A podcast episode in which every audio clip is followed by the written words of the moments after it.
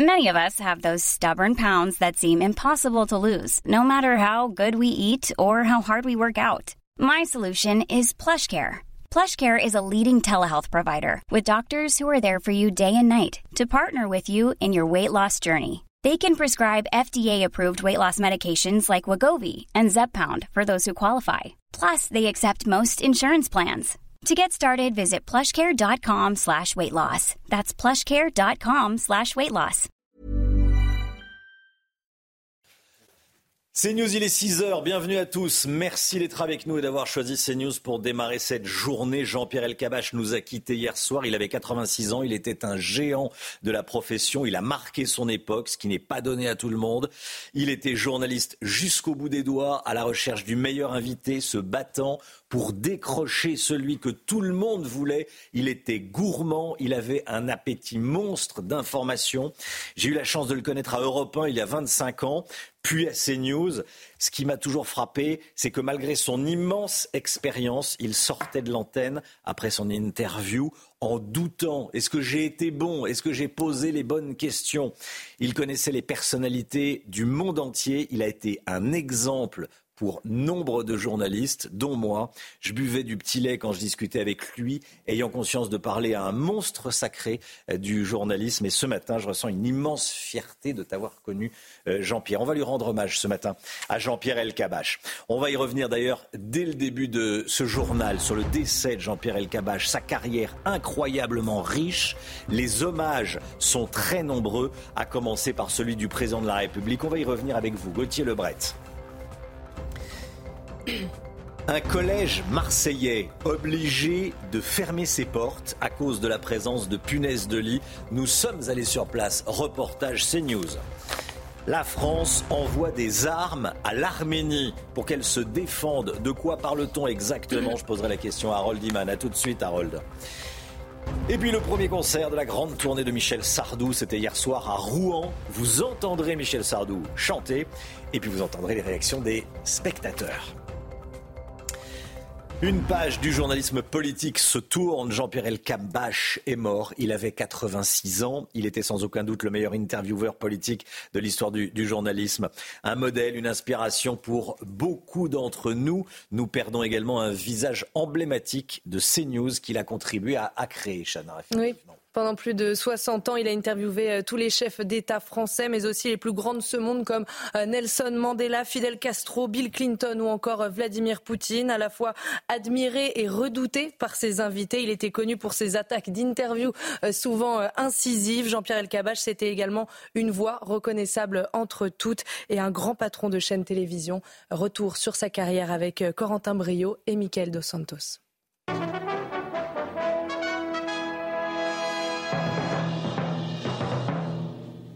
Mesdames, Mademoiselles, Messieurs, bonjour. C'est dans les années 70 que Jean-Pierre Elkabbach se fait connaître du grand public. Tour à tour, le journaliste présente les JT sur les deux chaînes de l'ORTF, jusqu'à devenir directeur de l'information sur Antenne 2. En 1977, son duo avec Alain Duhamel dans l'émission Carte sur table est un succès sur le petit écran. Son échange avec Georges Marchais restera dans les mémoires. C'est pour moi, ça, là. Mais écoutez, vous, êtes, vous êtes terrible. On essaie de comprendre. Oh, bah, vous avez du mal. Non, on comprend vite. Suite à l'élection de François Mitterrand en 1991, Jean-Pierre Elkabbach rejoint Europe 1. Une rédaction à laquelle il restera lié à vie. Il y occupera différents postes, de présentateur à directeur général adjoint.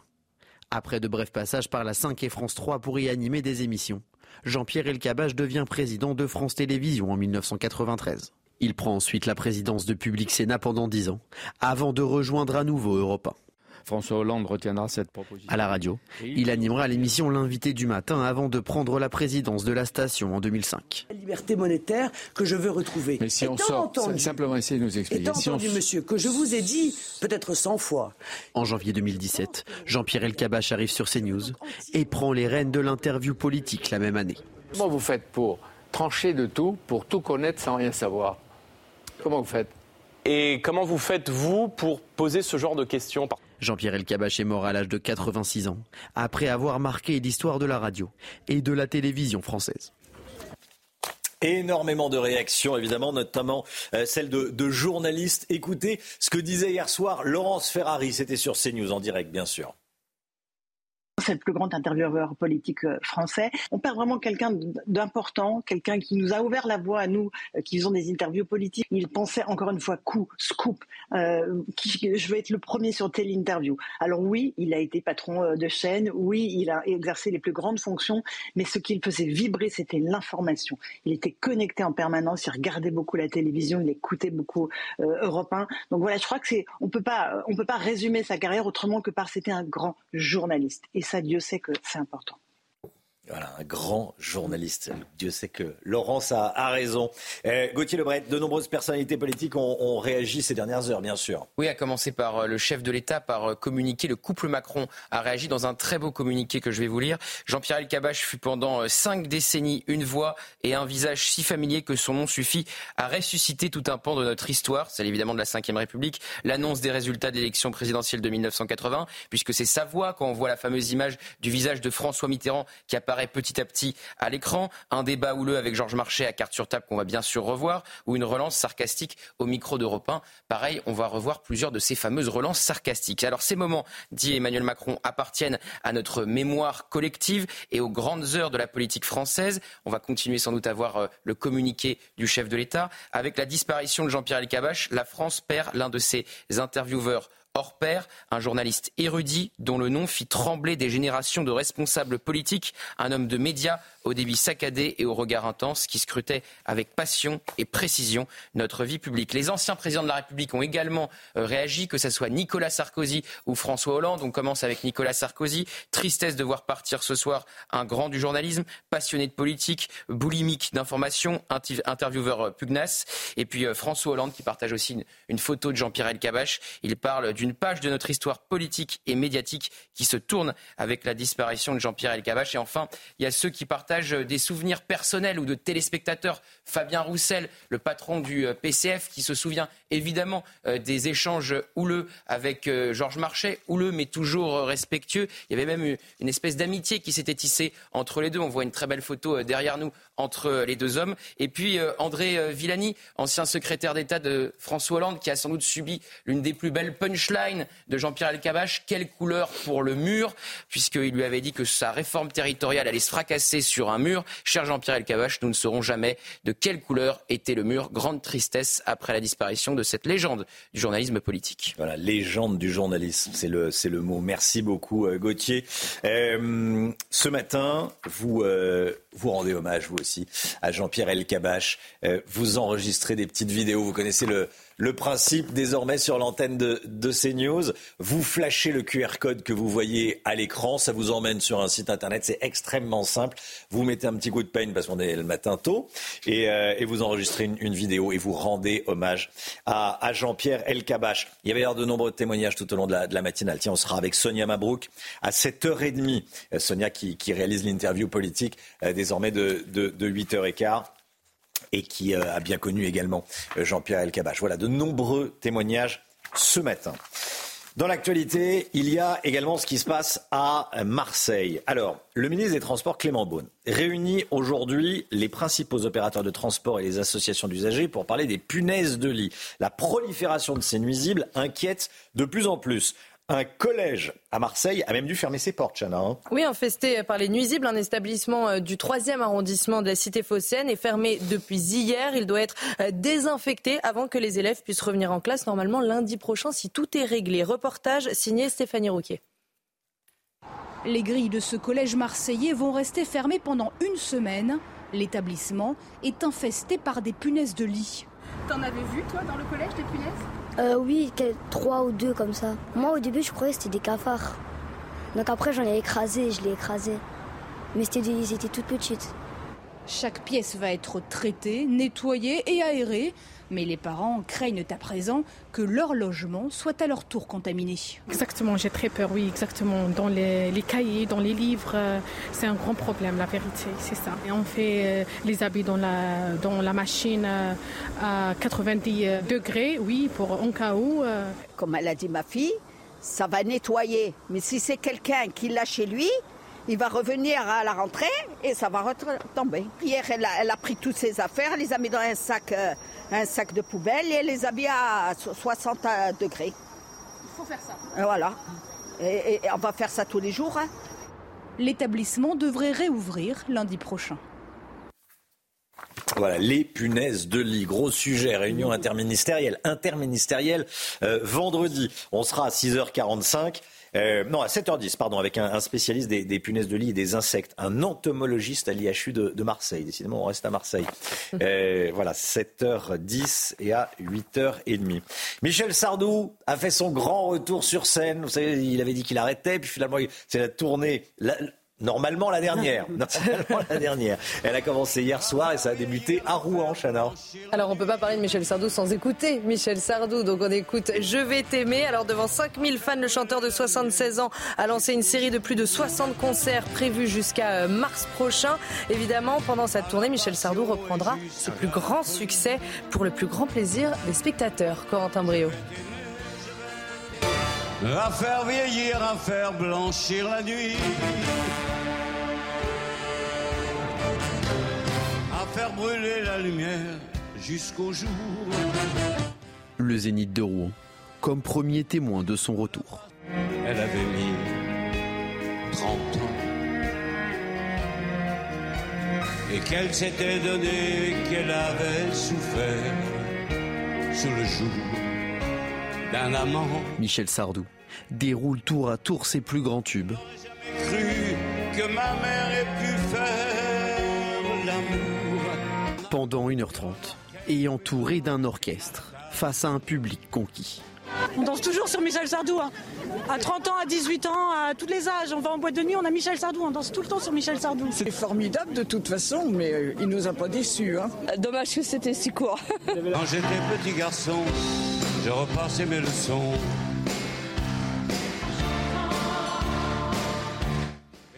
Un retour plus que réussi pour celui qui ne veut décidément pas que le spectacle s'arrête.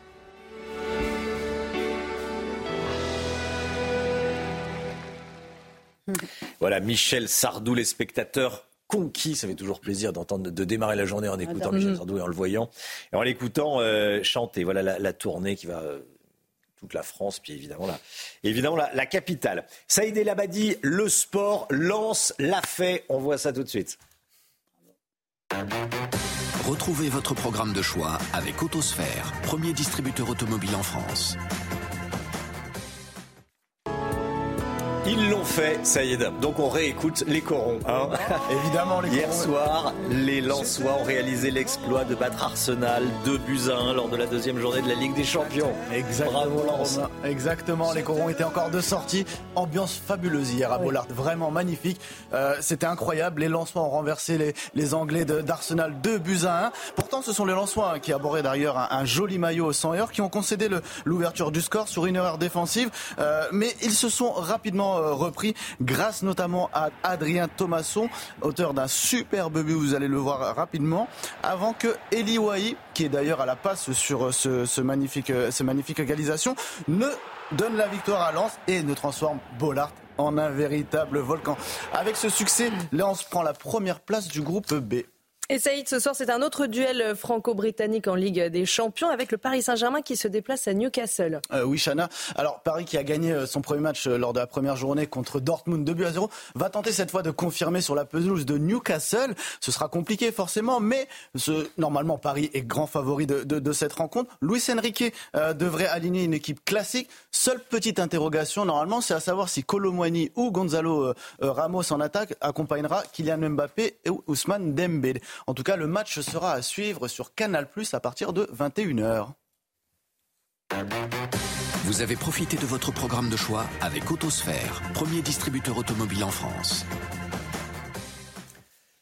C'est News, il est 6h13. Merci d'être avec nous ce matin. La question du jour n'est pas véritablement une question. Je vous demande de rendre hommage à Jean-Pierre Elkabach. Euh, Souvenez-vous, euh, quels sont les souvenirs qui vous reviennent quand vous entendez le, nom de, de Jean-Pierre Elkabach? Euh, Jean-Pierre Elkabach qui nous a quittés. Vous flashez le QR code que vous voyez là. Euh, vous le filmez en clair hein, avec votre smartphone. Ça vous emmène sur un site internet. C'est extrêmement bien fait. Vous enregistrez une petite vidéo et euh, voilà, vous, vous, rendez hommage à, Jean-Pierre Elkabach. Euh, on, va se souvenir de Jean-Pierre euh, ce matin. Jean-Pierre qui avait 86 ans, il est décédé hier soir. 60 ans de, journalisme, une carrière incroyable. Et on, et on, lui rend hommage ce matin, bien sûr. Il est 6h15, restez bien avec nous sur CNews. À tout de suite. C'est News, il est 6h18. Merci d'être avec nous. Tout d'abord, le point info, le rappel de l'info avec vous, Chana Lousteau. Une page du journalisme politique se tourne. Jean-Pierre Elkabbach est mort à l'âge de 86 ans. Il était sans aucun doute le meilleur intervieweur politique de l'histoire du journalisme. Pendant plus de 60 ans, il a interviewé tous les chefs d'État français, mais aussi les plus grands dirigeants de ce monde. CNews perd un visage emblématique de la chaîne qu'il a contribué à créer. Toute la rédaction lui rend hommage ce matin. L'examen d'une loi pour restreindre l'accès aux vidéos pornographiques commence aujourd'hui à l'Assemblée nationale. À cette occasion, le Parisien révèle ce matin une étude de l'IFOP pour le site Mon Petit VPN sur la mauvaise influence de ces vidéos euh, sur l'intimité et les chiffres sont édifiants. Par exemple, une femme sur deux a été initiée contre son gré à des pratiques inspirées du X et 57% des jeunes ont été exposés à la pornographie avant leurs 15 ans. Et puis 21 morts et une vingtaine de blessés dans un accident de bus près de Venise. Le bus est tombé d'un pont hier soir avant de prendre feu. Parmi les victimes, un Français a été identifié, mais aussi trois Ukrainiens, un Croate et un Allemand. Le bus est tombé alors qu'il effectuait la navette entre un camping et le centre historique de Venise. Jean-Pierre Elkabach nous a quittés. Euh, je vous le dis, je vous le répète, je voudrais que vous rendiez hommage à, Jean-Pierre Elkabach. Vous flashez le QR code qui apparaît à, l'écran et vous envoyez vos vidéos que vous vous souvenez, de quoi vous vous souvenez, pardon. Euh, Jean-Pierre Elkabach, 60 ans de, journalisme, interview de Georges Marchais, évidemment. Euh, d'innombrables interviews, un talent euh, exceptionnel, une combativité exceptionnelle, euh, évidemment également. On lui rend hommage ce matin. Vous lui rendez hommage, euh, vous flashez le QR code et vous enregistrez des petites vidéos qu'on diffusera à l'antenne. Je disais d'innombrables interviews et notamment celle-ci avec Marine Le Pen, à qui il reprochait son, son, absence lors de la grande manifestation après l'attaque islamiste de Charlie Hebdo. Écoutez. Soyez la bienvenue, Marine Le Pen, bonjour, merci d'être avec nous. Votre nouveau slogan affiché dimanche, c'était On arrive, on arrive. Est-ce que c'est un espoir pour les vôtres ou est-ce que c'est une menace pour non, tous? Non, d'abord, c'est pas un slogan. Euh, notre slogan, c'est Donnons le pouvoir au peuple. Euh, c'est tout à fait adapté, euh, évidemment, à la situation. C'est un gimmick on, arrive. Il va falloir d'ailleurs que nos adversaires s'habituent parce qu'on le ressortira à chaque élection en réalité parce qu'on arrivera partout. Oui, oui, mais on dit souvent on arrive quand on est en retard. Non, non, pas du tout. On arrive, ça veut dire euh, tenez bon, quoi. Prenez patience euh, et venez nous aider parce qu'on peut changer les choses. Encore une fois, les conseils, la, situation actuelle est la conséquence de choix politiques. Si on change les choix politiques, on obtiendra des résultats différents. Et entre on arrive et on est arrivé, il y a un sacré chemin. Il y a l'élection. Il y a l'élection, mais pour votre victoire, est-ce que vous comptez sur Emmanuel Macron? Non, mais je compte pas sur Emmanuel. Je veux dire qu'il continue, quoi, dans son style, sa méthode, sa politique. Emmanuel Macron ne changera jamais, pour une raison simple, c'est que d'abord, sur le fond, il est le chef de file des mondialistes et des européistes énormément d'interviews. C'était pas c'était pas celle à laquelle je, pensais, mais euh, énormément d'interviews de, Jean-Pierre Elkabach et on va l'entendre, Jean-Pierre, bien sûr, euh, ce matin. Voilà, vous rendez hommage. On revoit le, QR code et vous rendez hommage à, Jean-Pierre Elkabach ce matin en, en enregistrant des, petites euh, vidéos. Est-ce que le QR code peut, peut réapparaître? Voilà, vous flashez, vous flashez ce QR code avec votre, votre smartphone et vous enregistrez des, vidéos, c'est important. Catherine Colonna en visite à Erevan, la capitale de, l'Arménie. La chef de la diplomatie française était hier dans la capitale arménienne. Elle a exprimé le soutien de la France à l'Arménie après l'attaque menée par l'Azerbaïdjan. Euh, Harold Diman avec nous. Harold, la France va envoyer des armes à l'Arménie pour qu'elle puisse se défendre. Et euh, la France a également augmenté l'aide humanitaire. Est-ce qu'il n'est pas trop tard, Harold un petit peu. Aujourd'hui, la France annonce donc ses contrats à venir de livraison d'armement. L'Arménie est en danger, dit la ministre, et doit se défendre. On parle discrètement de véhicules blindés en, coulisses, mais ce n'est pas encore avéré. Évidemment, l'armée arménienne aurait eu besoin de ces armes en 2022 lorsque les forces azerbaïdjanaises ont fait une intrusion en territoire arménien, que nous avons vu.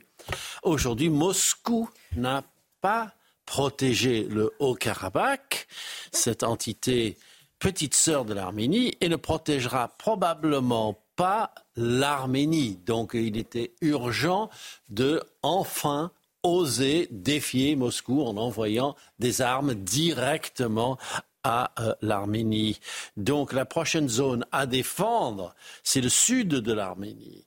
Et là, c'est très sérieux. Le gouvernement de Bakou lorgne sur ce corridor, si on peut le revoir, ce corridor corridor de Zengezur et c'est peut-être peut pour protéger en bas cette zone qui relierait un bout de l'Azerbaïdjan à l'autre en passant sans aucun complexe en plein milieu de l'Arménie, hmm. eh bien que l'on enverrait nos armes.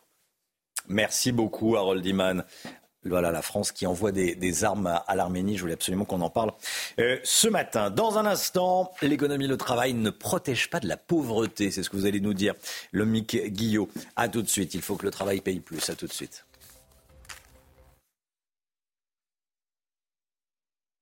Retrouvez votre programme avec Discount Plomberie, expert en matériel de plomberie sur Internet. Discount Plomberie, la différence, c'est que c'est pas le même prix. Votre programme avec Clésia, assureur d'intérêt général. L'INSEE vient de publier une étude sur ceux qui vivent sous le seuil de la pauvreté et on s'aperçoit dans cette étude, le Guillot, qu'en France aujourd'hui, le travail ne protège pas de la pauvreté. Oui, en effet, Romain, et c'est désolant, hein, puisque évidemment, le travail et le revenu du travail devraient permettre de vivre décemment. Quand on regarde hein, les ménages qui vivent sous le seuil de la pauvreté, ceux qui travaillent représentent 25% des personnes pauvres selon euh, cette étude publiée hier par l'INSEE. Leur revenu médian est de 998 euros par mois.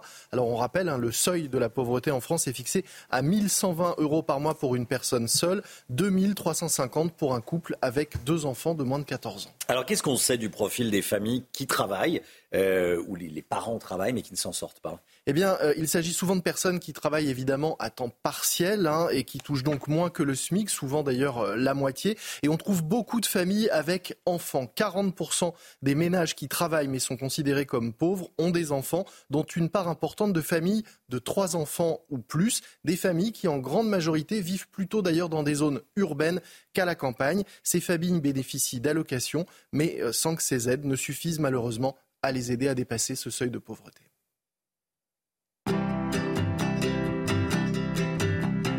C'était votre programme avec Clésia, assureur d'intérêt général. C'était votre programme avec Discount Plomberie, fournisseur des professionnels de la plomberie et du chauffage sur Internet. Discount Plomberie, la différence, c'est que c'est pas le même prix. Bientôt 6h30, le temps, tout de suite la météo, Alexandra Blanc. Problème de pare-brise Pas de stress. Partez tranquille avec la météo et point S-Glace. Réparation et remplacement de pare-brise. La tempête Philippe a touché la Guadeloupe hier, Alexandra. Hein. oui, avec quelques dégâts. Heureusement, pas de blessés, mais on a eu localement euh, près de 400 mm de pluie. C'est l'équivalent d'un mois de pluie en seulement 24 heures du côté de la Guadeloupe, mais aussi beaucoup de vent avec le passage de cette tempête. Philippe, rassurez-vous, elle s'est euh, dégagée. Donc, au programme aujourd'hui en Guadeloupe, un temps beaucoup plus clément. Et en tout cas, on salue tous nos téléspectateurs guadeloupéens. Retour en métropole avec des conditions météo beaucoup plus calmes. Hier, on a eu de la pluie. Là, aujourd'hui, retour à un temps très sec plutôt ensoleillé. Ce matin, on a beaucoup de brouillard hein, sur les deux tiers du pays. Un temps également assez nuageux au pied des Pyrénées avec en prime le retour du Mistral. Et dans l'après-midi, regardez, du soleil quasiment partout. On aura seulement un temps un petit peu plus nuageux, un petit peu plus brumeux entre le nord de la Bretagne, la pointe du Cotentin ou encore en allant euh, vers les Ardennes. Partout ailleurs, du soleil, maintien du vent en Méditerranée avec des rafales de l'ordre de 60 km par heure. Côté température, fraîcheur matinale. Couvrez-vous ce matin 6 à 7 degrés en moyenne du côté de la Bretagne ou encore 11 degrés à Lyon contre déjà 20 degrés à Perpignan. Et dans l'après-midi, contraste nord-sud, température un petit peu fraîche au nord. Finalement, elles sont conformes au normal de saison. 20 degrés à Paris, 20 degrés également à Dijon ou encore à Besançon, contre localement 30 degrés à Perpignan. Sachez qu'à partir de demain, les températures vont de nouveau s'envoler et que le week-end s'annonce estival au nord comme au sud. Problème de pare-brise? Pas de stress. Repartez tranquille après la météo avec Point Glace. Réparation et remplacement de pare-brise. C'est News, il est 6h30. Merci d'être avec nous. Merci d'avoir choisi CNews pour démarrer cette journée. L'équipe est là. L'équipe de la matinale est avec nous ce matin, avec vous surtout. À la une, évidemment, le décès de Jean-Pierre Elkabach. Après plus de 60 ans de carrière, Jean-Pierre Elkabach nous a quittés hier. Il a été l'un des plus grands journalistes de son époque. Il a révolutionné l'interview politique, une carrière monumentale. Nous lui rendons hommage ce matin. Une proviseure adjointe de lycée visée par un tir de mortier. Ça s'est passé au lycée Jean Rostand de Mantes-la-Jolie. On sera avec Maxime Repère, vice-président du SNALC, du syndicat SNALC, à 6h45.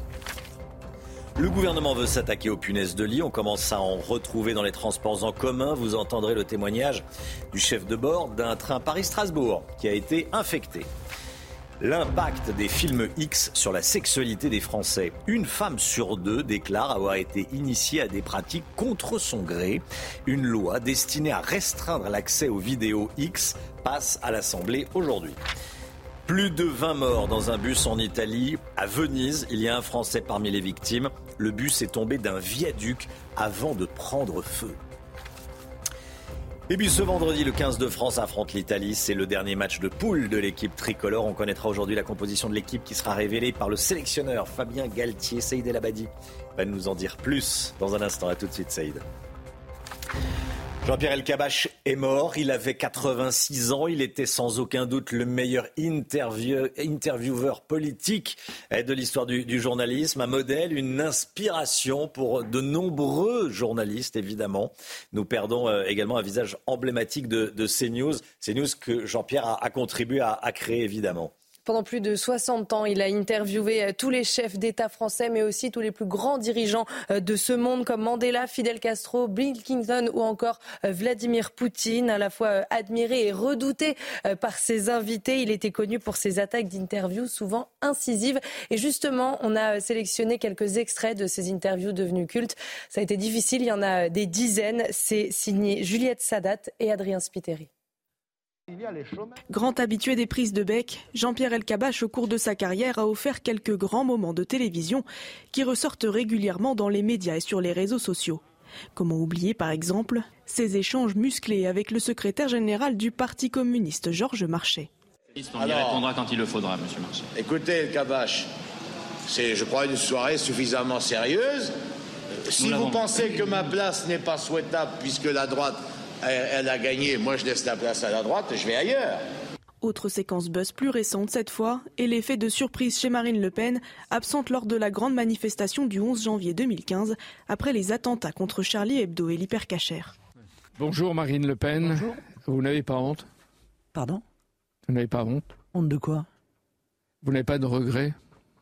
Non mais vous, de, de quoi parlez-vous, monsieur le Cavache? Vous n'étiez pas. Je vous, reconnais bien, je vous reconnais bien là dans la provocation. Vous allez après... Jean-Pierre Elkabbach, c'est aussi l'homme qui parlait au président. Il en a connu six. En promotion de ses mémoires publiées en 2022, Jean-Pierre Elkabbach confiait au Figaro qu'il était peu apprécié par l'un d'entre eux. Vous acculez ce pays à la constatation, enfin je veux dire le gouvernement accule ce pays, excusez-moi, c'est une assimilation un peu rapide.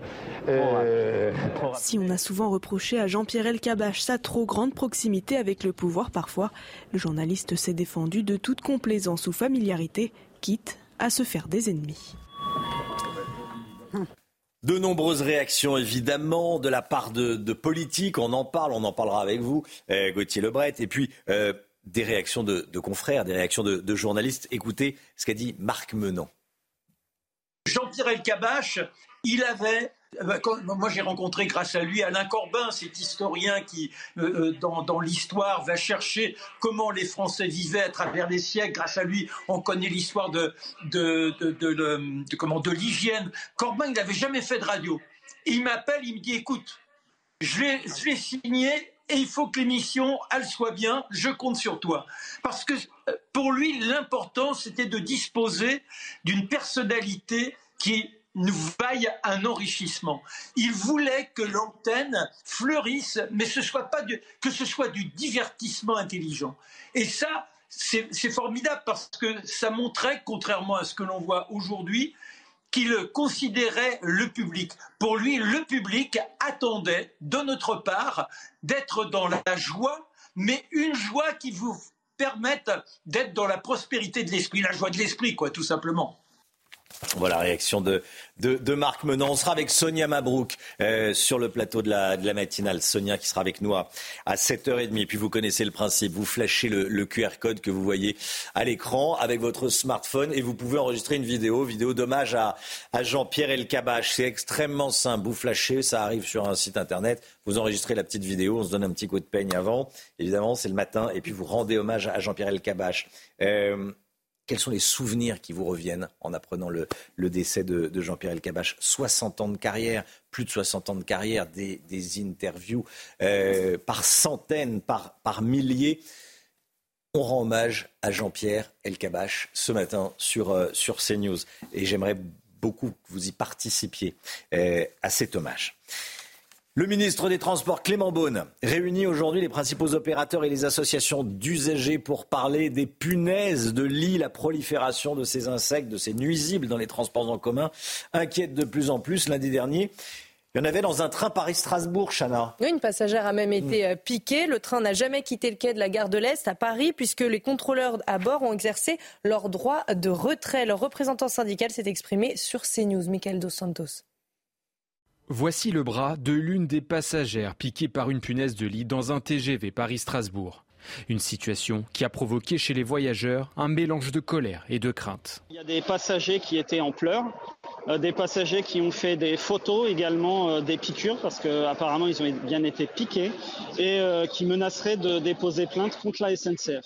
D'après le protocole que nous nous sommes procuré, le personnel à bord doit prendre en photo les nuisibles, replacer le ou les clients ou encore interdire l'accès aux places. Des règles jugées insuffisantes selon ce syndicaliste. On imagine mal que les punaises s'arrêtent à une place ou à une seule voiture. Euh, pour nous, c'est l'ensemble de la rame qui doit être décontaminé. Il n'est pas correct de nettoyer euh, seulement les rames tous les 60 jours. C'est pas assez. Toujours d'après le protocole, le personnel avertit la hiérarchie mais demande un changement de train. Après un premier refus, la SNCF y accède finalement. Une réponse tardive qui serait due, selon ce syndicaliste et chef de bord, à un manque de moyens. Malheureusement, on a l'impression que la SNCF, euh, du fait de son manque de rames et de son manque de matériel, est, bloquée et pousse euh, en quelque sorte les agents à, minimiser les faits. Plusieurs alertes aux punaises de lit auraient été données dans cette rame, dans quatre autres trains de l'axe TGV Est, mais aussi dans le sud de la France. Voilà, les punaises de lit, ça devient un sujet euh, politique. Et on va en, parler euh, ce matin. On sera d'ailleurs avec un spécialiste de ces, ces petites bébêtes, euh, de ces insectes, à 7h10. L'examen d'une loi pour restreindre l'accès aux vidéos pornographiques commence aujourd'hui à l'Assemblée nationale. À cette occasion, le Parisien révèle ce matin une étude de l'IFOP pour le site Mon Petit VPN sur la mauvaise influence de ces vidéos X sur la sexualité des Français. Les chiffres sont édifiants, Chana. Oui, j'en ai sélectionné euh, trois. Le mhm. premier, une femme sur deux a été initiée contre son gré à des pratiques inspirées du X. Autre chiffre, 57% des jeunes ont été exposés à la pornographie avant leurs 15 ans. Enfin, près d'un quart des hommes admet avoir déjà effectué une pratique sexuelle sans prendre en compte le fait que sa partenaire ne le souhaitait pas. Voilà, c'est un, vrai sujet de santé publique ça n'existe pas depuis hier. Hein. Mais ce qu'il y a, c'est que maintenant, la nouveauté, c'est que c'est la simplicité d'accès. Et en fait, les, les, jeunes, voire même les très très jeunes, ont accès facilement à ces vidéos. Ça, par contre, c'est euh, très nouveau. 21 euh, morts et une vingtaine de blessés dans un accident de bus près de Venise. Le bus est tombé d'un pont hier soir avant de prendre feu. Et parmi les victimes, un Français a été euh, identifié, mais aussi trois Ukrainiens, un Croate et un Allemand. Le bus est tombé alors qu'il effectuait la navette entre un camping et le centre historique de Venise. Le sport, le sport avec vous, Saïd El Abadi, on va parler rugby tout de suite. Retrouvez votre programme de choix avec Autosphère, premier distributeur automobile en France.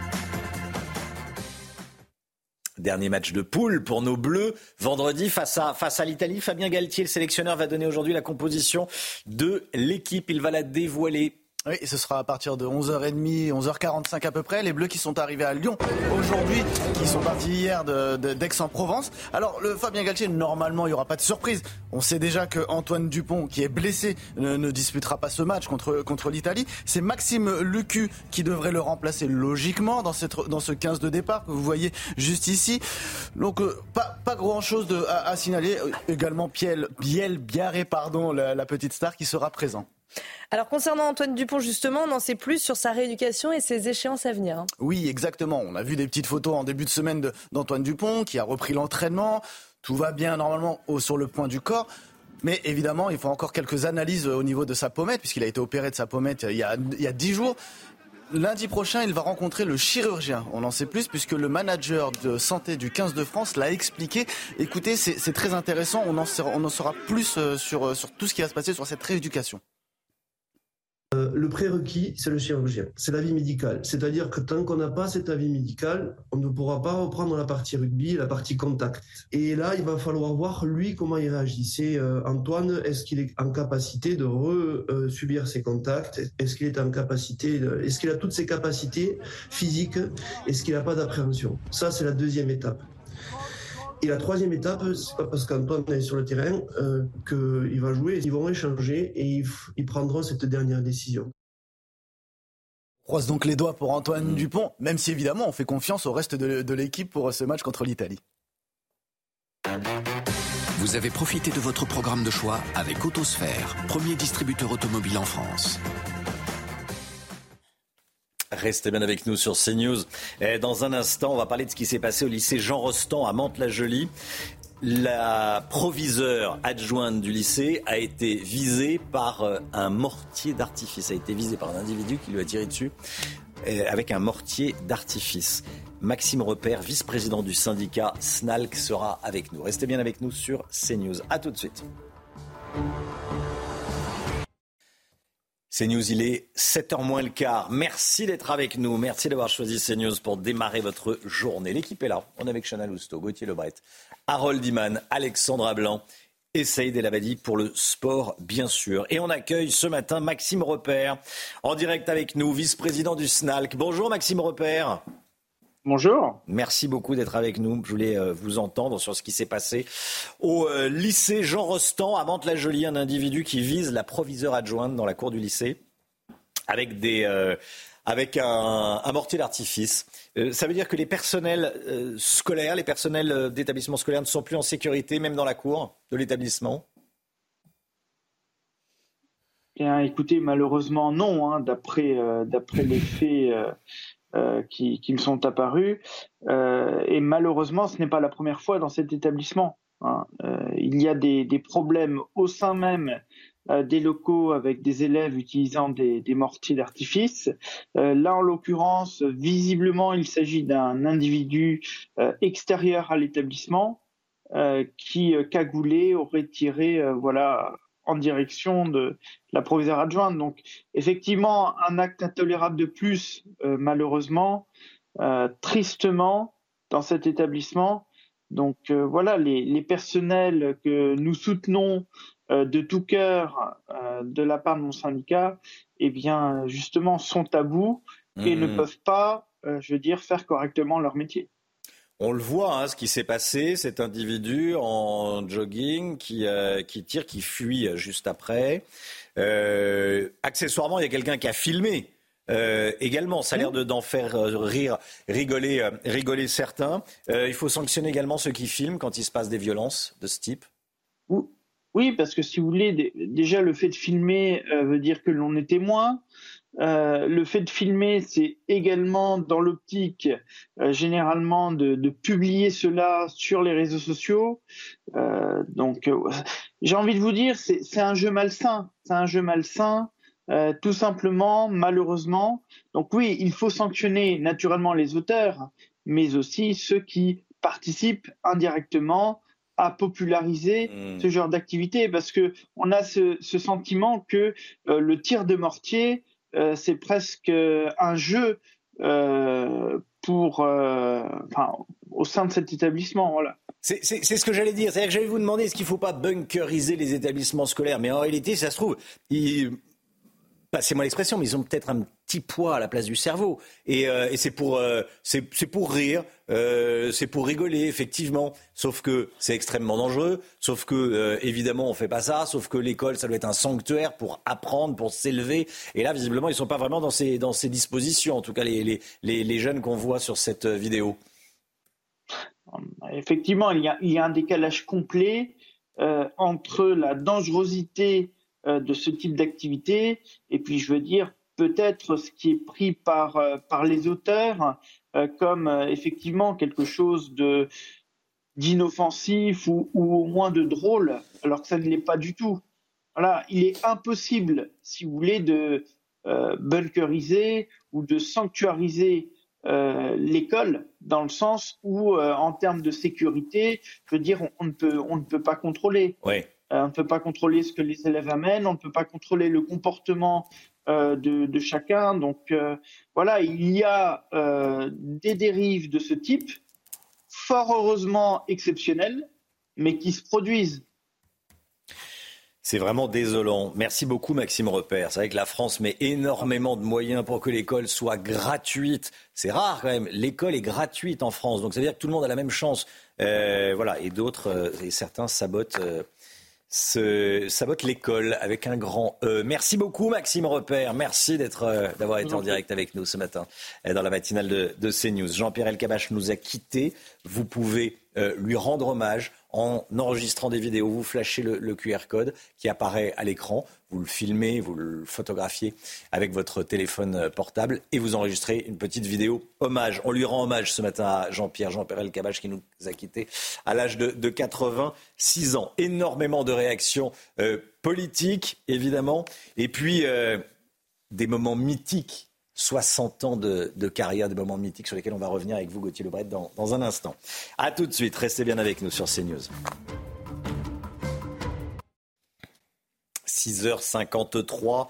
La politique, Jean-Pierre Elkabach nous a quittés hier soir à l'âge de 86 ans. Il existe euh, des dizaines de moments cultes qui ont fait de lui une légende du journalisme politique à la télévision et à la radio. Et bien sûr, Gauthier Lebret, euh, je voulais qu'on y revienne avec vous sur ces moments cultes. Et on va commencer avec un célèbre échange avec Georges Marchais. Oui, Romain, on va revoir plusieurs extraits qui ont fait la légende effectivement de Jean-Pierre Elkabbach. C'est un morceau de l'histoire de la Ve République qui s'intéresse à notre histoire récente, croise forcément sa route. L'annonce de la victoire de François Mitterrand en 1980, quand son visage apparaît petit à petit sur l'écran, c'est la voix de Jean-Pierre Elkabbach. Quand il l'interroge à l'Élysée, François Mitterrand, sur son passé à Vichy en 1994, il a interviewé tous les puissants en France et à l'étranger, comme en 2014 où il était face à Vladimir Poutine. Jean-Pierre Elkabbach a eu mille casquettes d'intervieweur à patron, de patron à intervieweur, mais peu importe la fonction, il était et est resté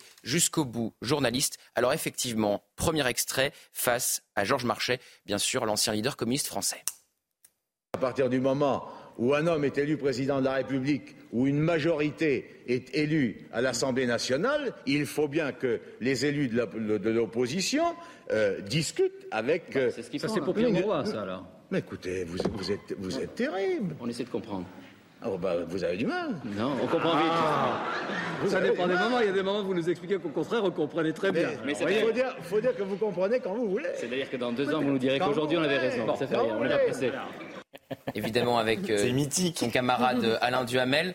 Euh, vous n'avez pas entendu Taisez-vous El Kabash. Vous savez pourquoi vous n'avez pas entendu Taisez-vous El Kabash eh Parce que cette phrase n'a jamais été prononcée par Georges Marchais. C'est une invention géniale de Thierry Leluron. Et d'ailleurs, Jean-Pierre El Kabash en a fait le titre de l'un de ses ouvrages.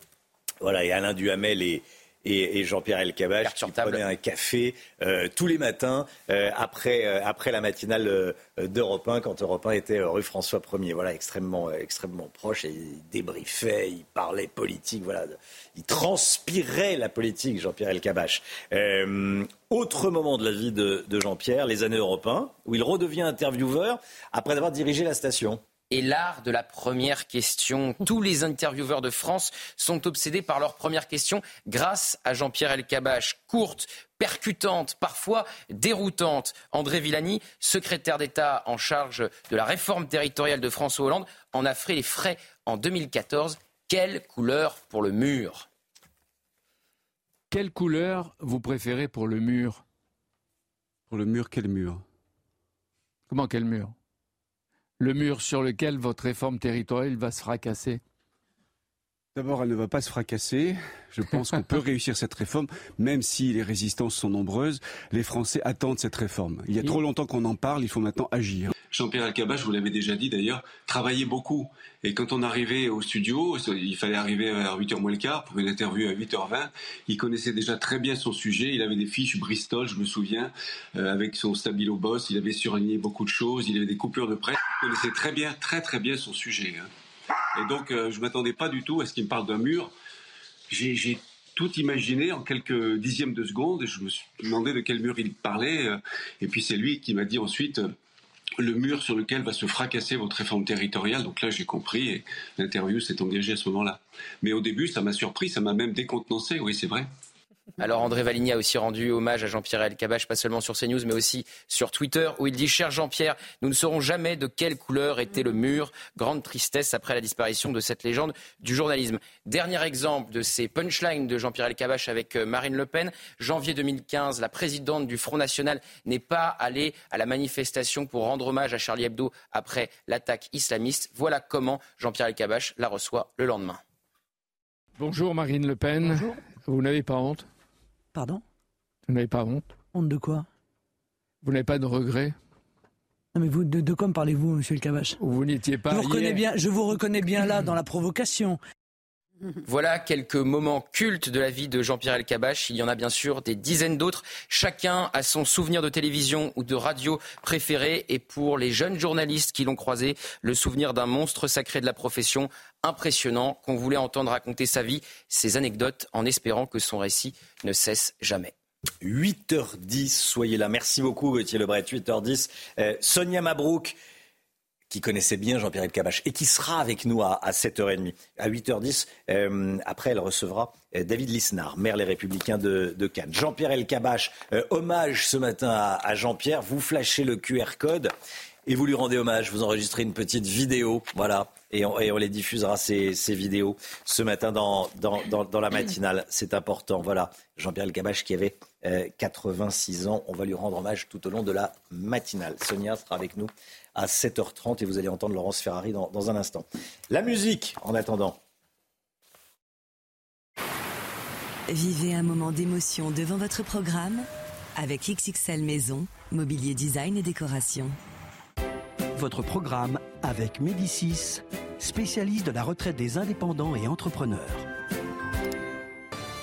Et ce matin, on va parler de Michel Sardou. Michel Sardou qui a fait son grand retour sur scène hier soir. Cette tournée a commencé avec un premier concert à Rouen. Devant 5000 fans, le chanteur de 76 ans a lancé une série de 60 concerts prévus jusqu'à mars prochain. Et évidemment, il a interprété Je vais t'aimer qu'on réécoute ce matin. Se croire mort et faire l'amour encore, je vais t'aimer. comme on ne t'a jamais aimé. Je vais t'aimer plus loin que tes rêves ont imaginé. Je vais t'aimer. Je vais t'aimer. Je vais C'était votre programme avec Médicis, spécialiste de la retraite des indépendants et entrepreneurs. Le temps. C'était votre programme avec XXL Maison, mobilier design et décoration. Le temps tout de suite, Alexandra Blanc. Problème de pare-brise? Pas de stress. Partez tranquille avec la météo et Point S-Glace. Réparation et remplacement de pare-brise. Quel est le programme du jour, Alexandra? Eh bien, le soleil revient après la pluie, vient le beau temps. Vous connaissez tous ce fameux dicton. Hier, on a eu de la pluie. Aujourd'hui, un temps beaucoup plus calme est prévu avec néanmoins un petit peu de brouillard ce matin, notamment euh, sur le sud-ouest ou encore en remontant vers la Bourgogne. Et puis dans l'après-midi, globalement de bonnes conditions, du soleil au nord comme au sud. Quelques nuages en remontant vers le nord avec une alternance de nuages et d'éclaircies. À noter également le retour du Mistral en Méditerranée. Côté température, fraîcheur matinale, 6 à 7 degrés en Bretagne. Et dans l'après-midi, les températures sont contrastées. 20 degrés à Paris. 20 degrés en Bourgogne, contre localement jusqu'à 30 degrés sous le soleil de Perpignan. Problème de pare-brise Pas de stress. Repartez tranquille après la météo avec Point S-Glace. Réparation et remplacement de pare-brise. Vous regardez la matinale de CNews. Merci d'être avec nous. Merci d'avoir choisi CNews. Jean-Pierre Elkabach nous a quittés hier soir. Il avait 86 ans. Il était un géant de la profession. Il a marqué son époque, ce qui n'est pas donné à tout le monde. Il était journaliste jusqu'au bout des doigts, à la recherche tous les jours du meilleur invité, se battant pour décrocher celui que tout le monde voulait. Il était gourmand, il avait un appétit monstre d'informations. J'ai eu la chance de le connaître à Europe 1 il y a 25 ans, puis à CNews. Ce qui m'a toujours frappé, c'est que malgré son immense expérience, il sortait de l'antenne après son interview en doutant. Est-ce que j'ai été bon? Est-ce que j'ai posé les bonnes questions? Il connaissait les personnalités du monde entier. Il a été un exemple pour nombre de journalistes, dont moi. Je buvais du petit lait quand je discutais avec lui, ayant conscience de parler à une légende du journalisme. Et ce matin, je ressens une immense fierté de t'avoir connu, Jean-Pierre. Voici les titres de ce journal. On va revenir dès le début euh, de ce journal sur le décès de Jean-Pierre Elkabbach. Sa carrière incroyablement riche, les hommages sont très nombreux, à commencer par celui du président de la République. On va y revenir avec vous, Gauthier Lebret. À 11h30, le ministre des Transports, Clément Beaune, organise une réunion au sujet des punaises de lit. Elle a lieu alors que l'inquiétude au sujet de ces insectes continue de croître. On sera avec Jean-Michel Béranger, entomologiste à l'IHU de Marseille. Il nous dira si cette inquiétude est fondée ou pas. La vente à prix coûtant est une bonne nouvelle pour les automobilistes, mais les stations indépendantes en souffrent. Le Guillot va nous expliquer pourquoi. Une page du, journaliste, du journalisme politique se tourne. Jean-Pierre Elkabbach est mort à l'âge de 86 ans. Il était sans aucun doute le meilleur intervieweur politique de l'histoire du journalisme. Un modèle, une inspiration pour beaucoup d'entre nous. Nous perdons également un visage emblématique de CNews, CNews que Jean-Pierre a, contribué à créer. Pendant plus de 60 ans, il a interviewé tous les chefs d'État euh, français, mais aussi les plus grands dirigeants de ce monde comme euh, Mandela, euh, Fidel Castro, Bill Clinton ou encore Vladimir Poutine. À la fois admiré et redouté par ses invités, il était connu pour ses attaques d'interviews souvent incisives. Jean-Pierre Elkabbach, c'était également une voix reconnaissable entre toutes et un grand patron de chaîne de télévision. Retour sur son immense carrière avec Michael Dos Santos et Corentin Brio.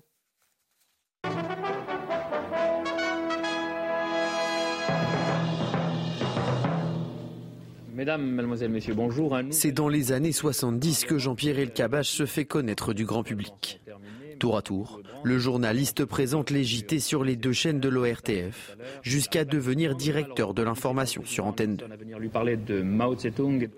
En 1977, son duo avec Alain Duhamel dans l'émission Carte sur table est un succès sur le petit écran.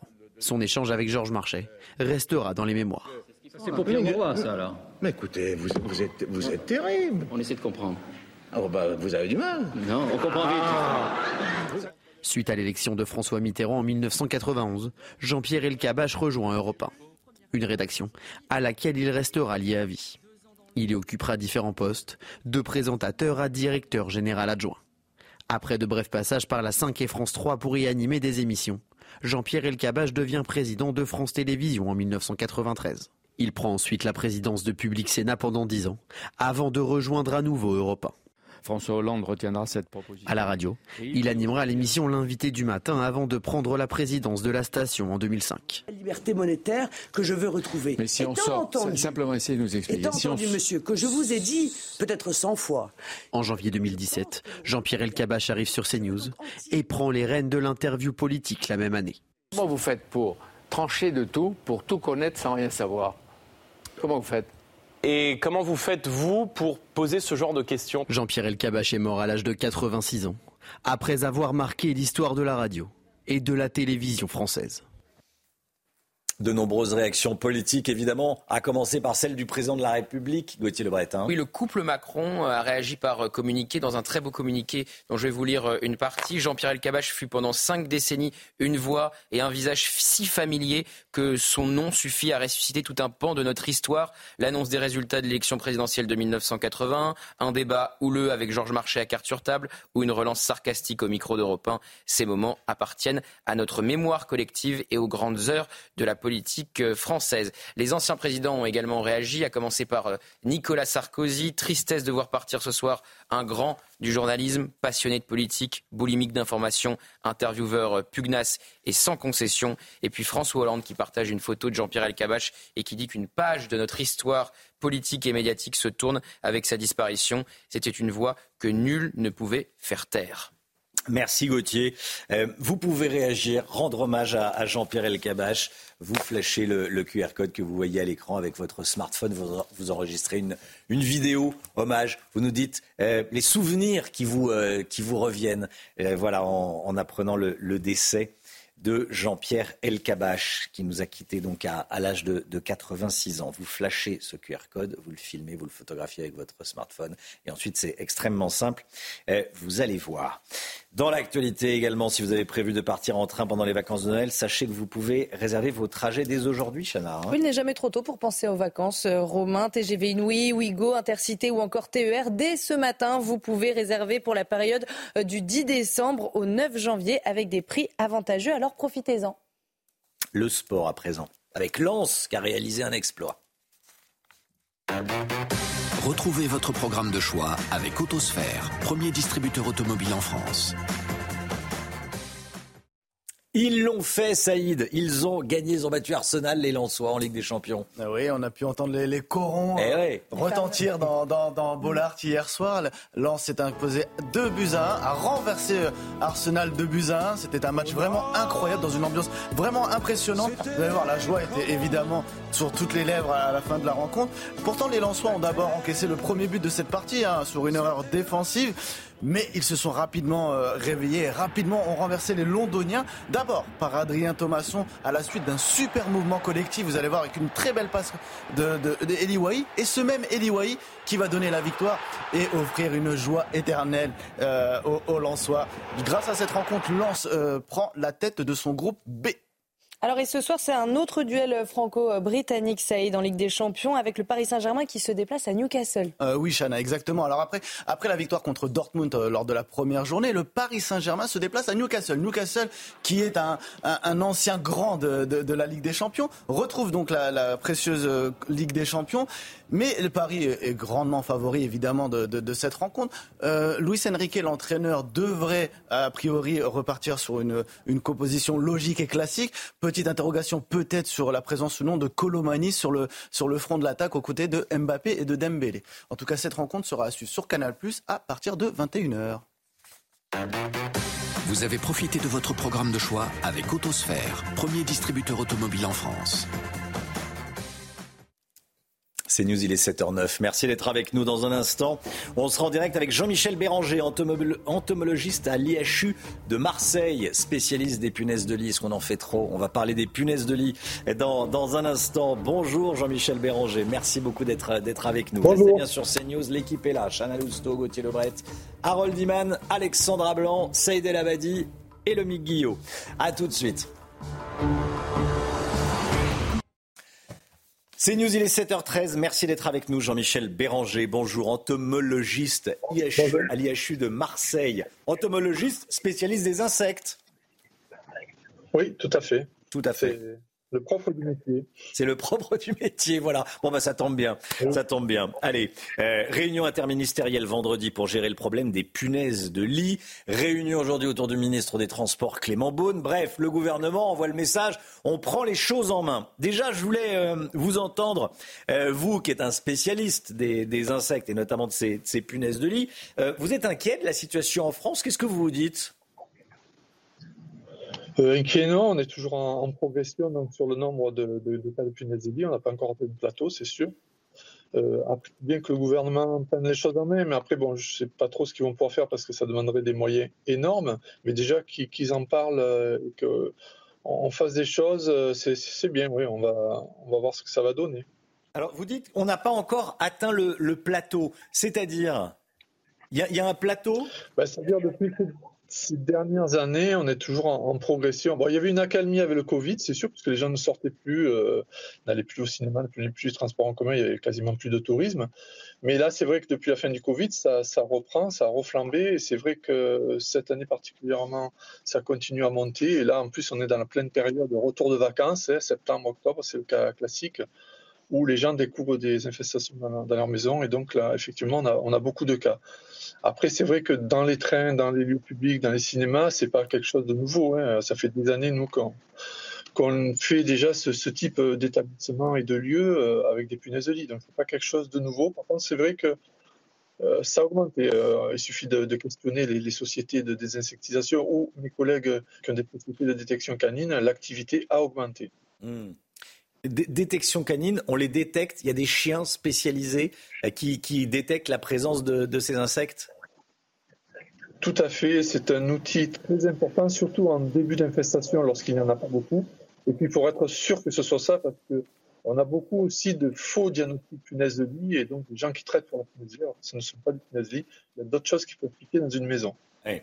Euh, si vous étiez ministre de la Santé, ou au gouvernement en tout cas, imaginons, qu'est-ce que vous décideriez? Quelle est la mesure qui serait la plus efficace qui pourrait être décidée? Moi, la première chose que je ferais, c'est déjà, euh, on parlait justement de, déclarer, de faire déclaration obligatoire pour les cas de punaisélie. Donc c'est bien. Pour moi, la priorité dans les villes, pour ce que j'en ai vu depuis des années, c'est ce que j'appelle les foyers de dispersion, c'est-à-dire des appartements dans lesquels vous rentrez où il y a des milliers de punaisélies et où les gens ne peuvent rien faire parce que, bon, soit ils sont déficients psychologiquement ou, euh, ou physiquement, et ça peut être des personnes handicapées, ou alors ils n'ont pas les moyens. Donc ces gens-là, il faut les aider, il faut aider les associations qui œuvrent dans ce sens et qui œuvrent chez ces gens-là qui n'ont malheureusement pas beaucoup de moyens. C'est les, associations que j'aiderais en priorité en leur donnant des, moyens justement de, de, de, faire leur travail euh, convenablement. Ensuite, que je ferai aussi, je continuerai à faire de l'information pour les particuliers. C'est vrai qu'à niveau 1, 2, on peut très bien le, régler soi-même dans sa maison. Et il faut réapprendre à vivre à la punaise des lits. On peut très bien s'en sortir. Et puis, ce que je ferai aussi, c'est peut-être réformer le, métier de la désinsectisation parce que je pense qu'un métier qu'on apprend en trois jours, euh, c'est pas possible, quoi. Surtout par visio. Et ça fait que nous avons des sociétés qui, se créent et qui ne sont pas vraiment sérieuses. Heureusement, ce n'est pas la majorité. La majorité de ces sociétés travaillent très bien, sont sérieux, heureusement. Mais il y a des sociétés qui profitent de la situation et qui profitent aussi de la vague punaise de lit. Et ça, euh, c'est mauvais pour le métier, d'abord, ça le dévalorise, et puis pour les gens, parce que ça fait des problèmes de dispersion dans des immeubles, etc. Alors justement, on sera avec un professionnel à 8h30 euh, pour savoir comment détecter un bon professionnel d'un escroc, hein, euh, disons le mot. Euh, est-ce qu'il existe des produits répulsifs, c'est-à-dire des, produits qu'on peut pulvériser sur ses vêtements pour faire fuir les punaises de lit, voire les tuer?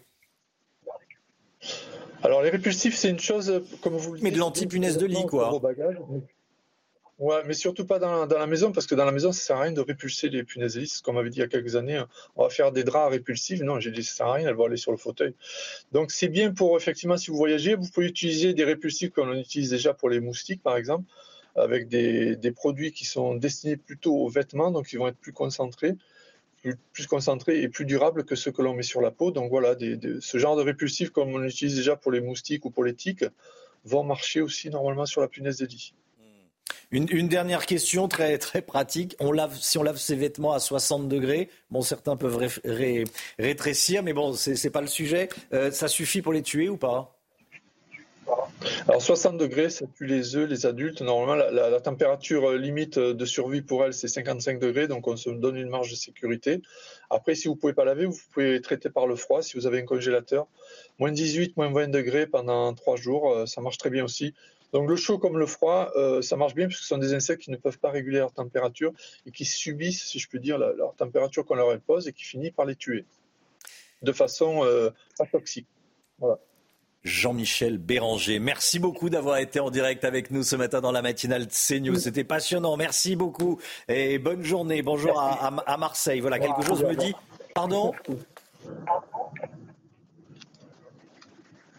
Bon, voilà. Bonne journée, bonne journée. Merci beaucoup d'avoir été en direct euh, avec nous. Voilà. Et quelque chose me dit qu'on va, va se reparler euh, souvent. 7h19. Tout de suite, l'écho avec le Guillot.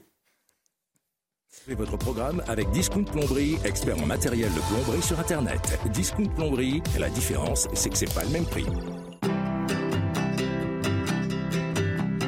Votre programme avec Clésia, assureur d'intérêt général. Si les opérations de vente de carburant à prix coûtant sont plutôt une bonne nouvelle pour les automobilistes, plutôt, plutôt une bonne nouvelle. Euh, les stations-service indépendantes, elles, en souffrent déjà, le mythe Guillaume. Hein. Oui, on a déjà des chiffres hein, qui sont fournis par euh, le syndicat des stations euh, indépendantes Mobiliance. Ces stations pardon, ont vu leur vente reculer de 10 à 30% en septembre et c'est notamment la conséquence des opérations de vente à prix coûtant des grandes surfaces. Selon Mobiliance, donc qui regroupe les stations indépendantes, 78% de ces stations qui sont hors grande surface ont vu les ventes de carburant baisser. Alors les carburants, ça représente souvent un peu moins de la moitié des bénéfices hein, de la marge de ces stations qui se rattrapent, on pourrait dire, sur d'autres ventes hein, pour pouvoir euh, vivre, des ventes annexes réalisées dans leurs boutiques. Sauf que comme il y a moins de monde qui vient dans ces stations, eh bien le reste de leur chiffre d'affaires euh, souffre aussi, ce qui les met ces stations en grande difficulté. Certaines demandent déjà des compensations. Alors il y a un plan hein, qui existe de soutien financier du gouvernement aux stations indépendantes.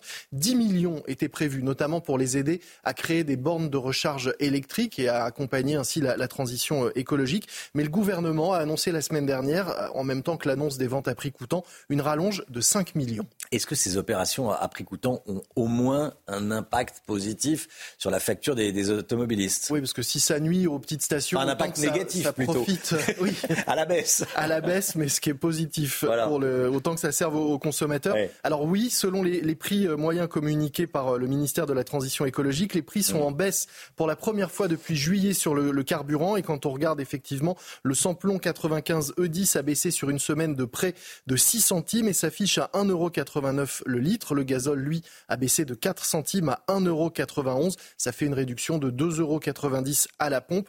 Une bonne nouvelle, malgré tout, le prix du baril de pétrole brut s'est lui stabilisé euh, cette semaine, donc il n'augmente plus. C'est déjà ça, pourrait-on dire.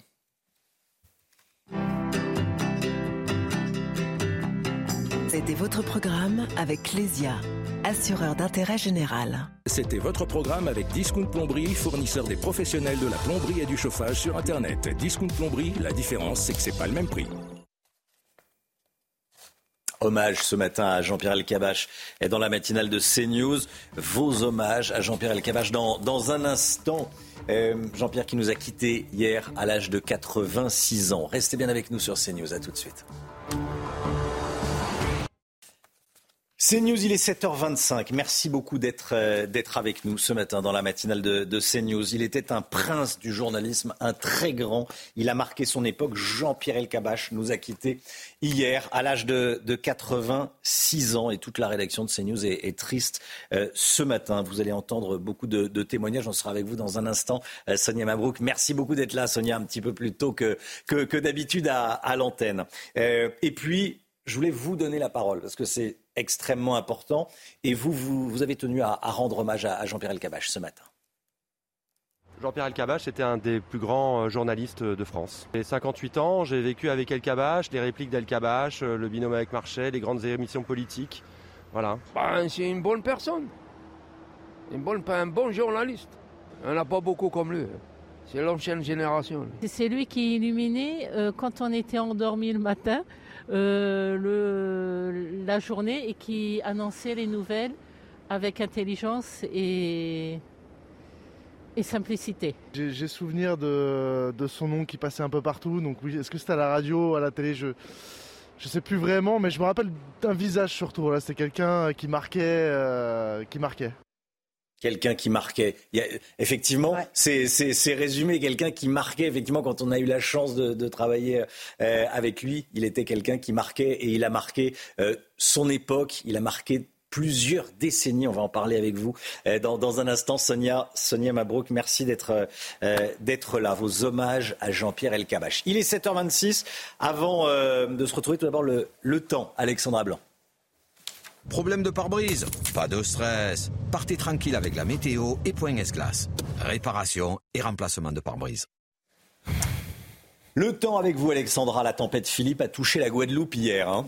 Oui, avec euh, donc ces images que nous tenions à vous montrer euh, ce matin, tempête Philippe qui a donc à traverser la Guadeloupe dans la nuit euh, de lundi à mardi, avec localement 400 mm de pluie enregistrée. C'est l'équivalent à peu près d'un mois de pluie en seulement quelques heures.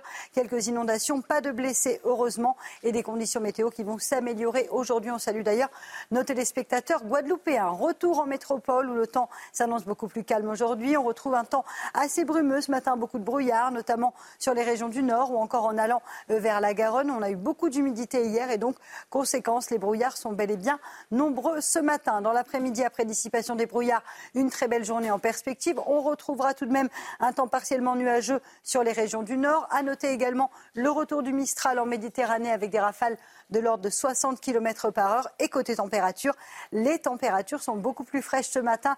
Couvrez-vous avec 6 à 7 degrés en moyenne euh, du côté de la Bretagne, 11 degrés à Paris ou encore 10 degrés euh, du côté de Limoges. Et dans l'après-midi, les températures restent un peu fraîches sur les régions du nord. Elles retrouvent finalement des niveaux conformes au normal de saison. On n'en a plus l'habitude, c'est vrai, avec 17 degrés en Bretagne, 20 degrés en moyenne à Paris ou encore du côté de Dijon. Vous aurez 19 degrés à Lille, tandis que la chaleur se maintient dans le sud, avec localement jusqu'à 30 degrés à Perpignan ou encore 28 degrés du côté de Montpellier, où le soleil sera bel et bien au rendez-vous aujourd'hui. La suite du programme, trois belles journées en perspective, jeudi, vendredi et samedi, avec en prime le retour de températures estivales pour le week-end. À partir de vendredi, les températures vont s'envoler. On attend localement 25-26 degrés samedi après-midi sur les régions du nord, de bonnes conditions. Et donc un week-end estival en perspective avec des pointes qui pourraient localement dépasser les 33 à 34 degrés dimanche après-midi dans le sud-ouest. Un, week-end finalement estival et digne d'un mois d'août. Problème de pare-brise? Pas de stress. Repartez tranquille après la météo avec Point S-Glace. Réparation et remplacement de pare-brise.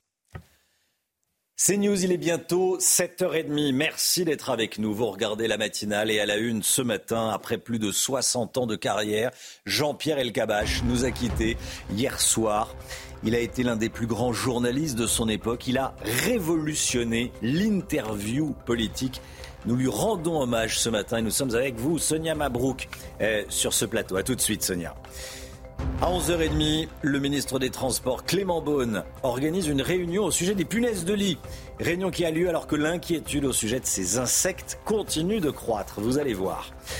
Plus de 20 morts dans un accident de bus en Italie, à Venise. Il y a un Français parmi les victimes. Le bus est tombé d'un viaduc avant de prendre feu. Une tuile offerte lorsque l'on fait un don pour la rénovation d'une église. C'est le principe de l'opération À chacun sa tuile, lancée par le maire d'un village dans la Marne. Il espère récolter ainsi 60 000 euros pour la réparation de l'édifice religieux. Jean-Pierre Alcabache nous a quittés à l'âge de 86 ans, immense intervieweur politique. Nous perdons une légende du journalisme, un modèle, une inspiration pour nombre d'entre nous et un visage emblématique de CNews qu'il a contribué à créer, Chana. Pendant plus de 60 ans, il a interviewé euh, tous les chefs d'État français, mais aussi euh, les plus grands dirigeants euh, de ce monde, à la fois admiré et redouté par ses invités. Il était connu pour ses attaques d'interviews souvent incisives. Et justement, on a sélectionné quelques extraits de ces interviews devenues cultes. Juliette Sadat et Adrien Spiteri. Ces échanges musclés avec Georges Marchais, alors secrétaire général du Parti communiste français, restent gravés dans les mémoires. On y répondra quand il le faudra, monsieur Marchais. Écoutez, Kabash, c'est, je crois, une soirée suffisamment sérieuse. Si vous pensez que ma place n'est pas souhaitable puisque la droite, elle, a gagné, moi je laisse la place à la droite et je vais ailleurs. Au cours de sa carrière, Jean-Pierre Elkabbach a offert quelques grands moments de télévision et de radio, plus récemment, en 2015, le journaliste surprend Marine Le Pen. À l'époque, la présidente du Front National ne participe pas aux manifestations après les attentats de Charlie Hebdo et de l'hypercachère. Bonjour Marine Le Pen. Vous n'avez pas honte? Pardon? Vous n'avez pas honte? Honte de quoi? Vous n'avez pas de regrets? Non mais vous, de, quoi me parlez-vous, monsieur El Kabache Vous n'étiez pas. Je vous, reconnais bien, je vous reconnais bien là dans la provocation. Jean-Pierre El Kabache, c'est aussi l'homme qui parlait au président il en a connu six. En promotion de ses mémoires publiées en 2022, il confiait au Figaro qu'il était peu apprécié par l'un d'entre eux. Vous acculez ce pays à la constatation. Enfin, je veux dire, le gouvernement accule ce pays. Excusez-moi, c'est une assimilation un peu rapide. Euh, Trop rapide. Mais. Son talent d'intervieweur était reconnu par tous. Après sa disparition, de nombreuses personnalités politiques lui ont rendu hommage. Voilà, il se passait toujours quelque chose avec, euh, avec Jean-Pierre Elkabach. Sonia Mabrouk avec nous. Bonjour, Sonia. Merci. beaucoup d'être euh, d'être là.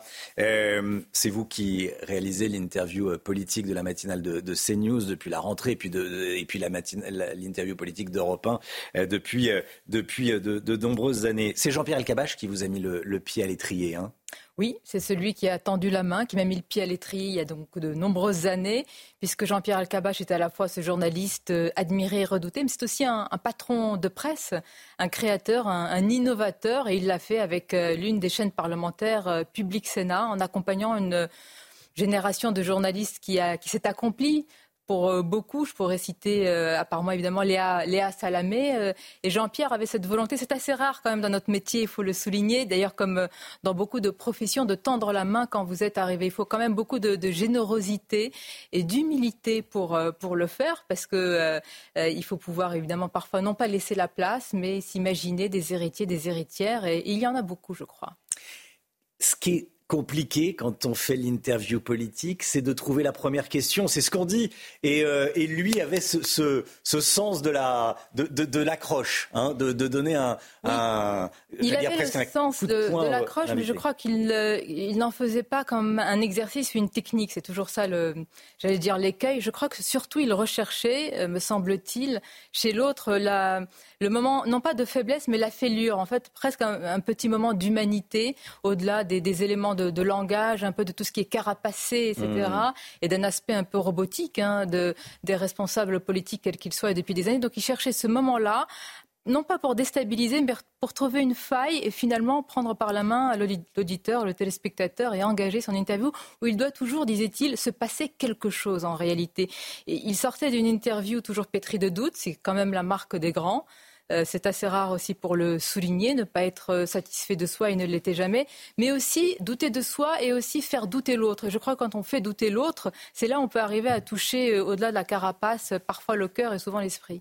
Voilà, et quand il avait, quand on avait créé la, table en plexiglas que vous utilisez encore et que vous allez utiliser à, 8h10 ce matin, il, il avait demandé une table pas trop grande pour être près de l'invité. Euh, il avait eu cette expression pour que l'invité soit à portée de baffe. Alors il a un, regard très très expressif. On mm. dit souvent, et on a entendu beaucoup de, réactions sur notre antenne, monstre sacré. Oui, monstre sacré, mais pas monstre froid.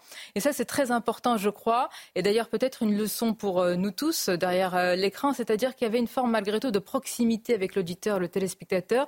Je crois que ça tient au fait qu'il y avait un continuum, une continuation, si je puis dire, entre sa vie publique et sa vie personnel. Journaliste, il l'était toujours, hein, c'est-à-dire il sortait de l'antenne, il l'était complètement, à fond. C'est assez rare euh, quand même. Curieux, insatiable, il dévorait les livres. Ça, c'est aussi quand même quelque chose d'assez exceptionnel.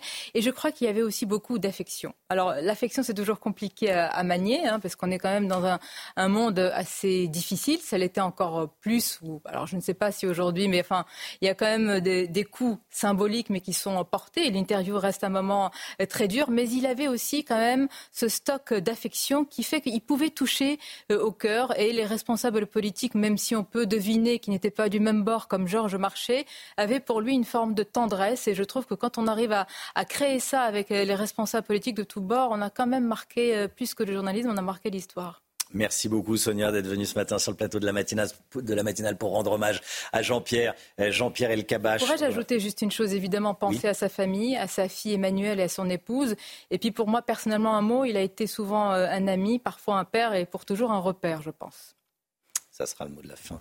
Euh, merci beaucoup. Merci Sonia. 8h10, vous recevez ce matin David Lisnard, voilà, le maire Les Républicains de Cannes. Merci d'être venu ce matin sur le plateau de la, de la, matinale de, de CNews.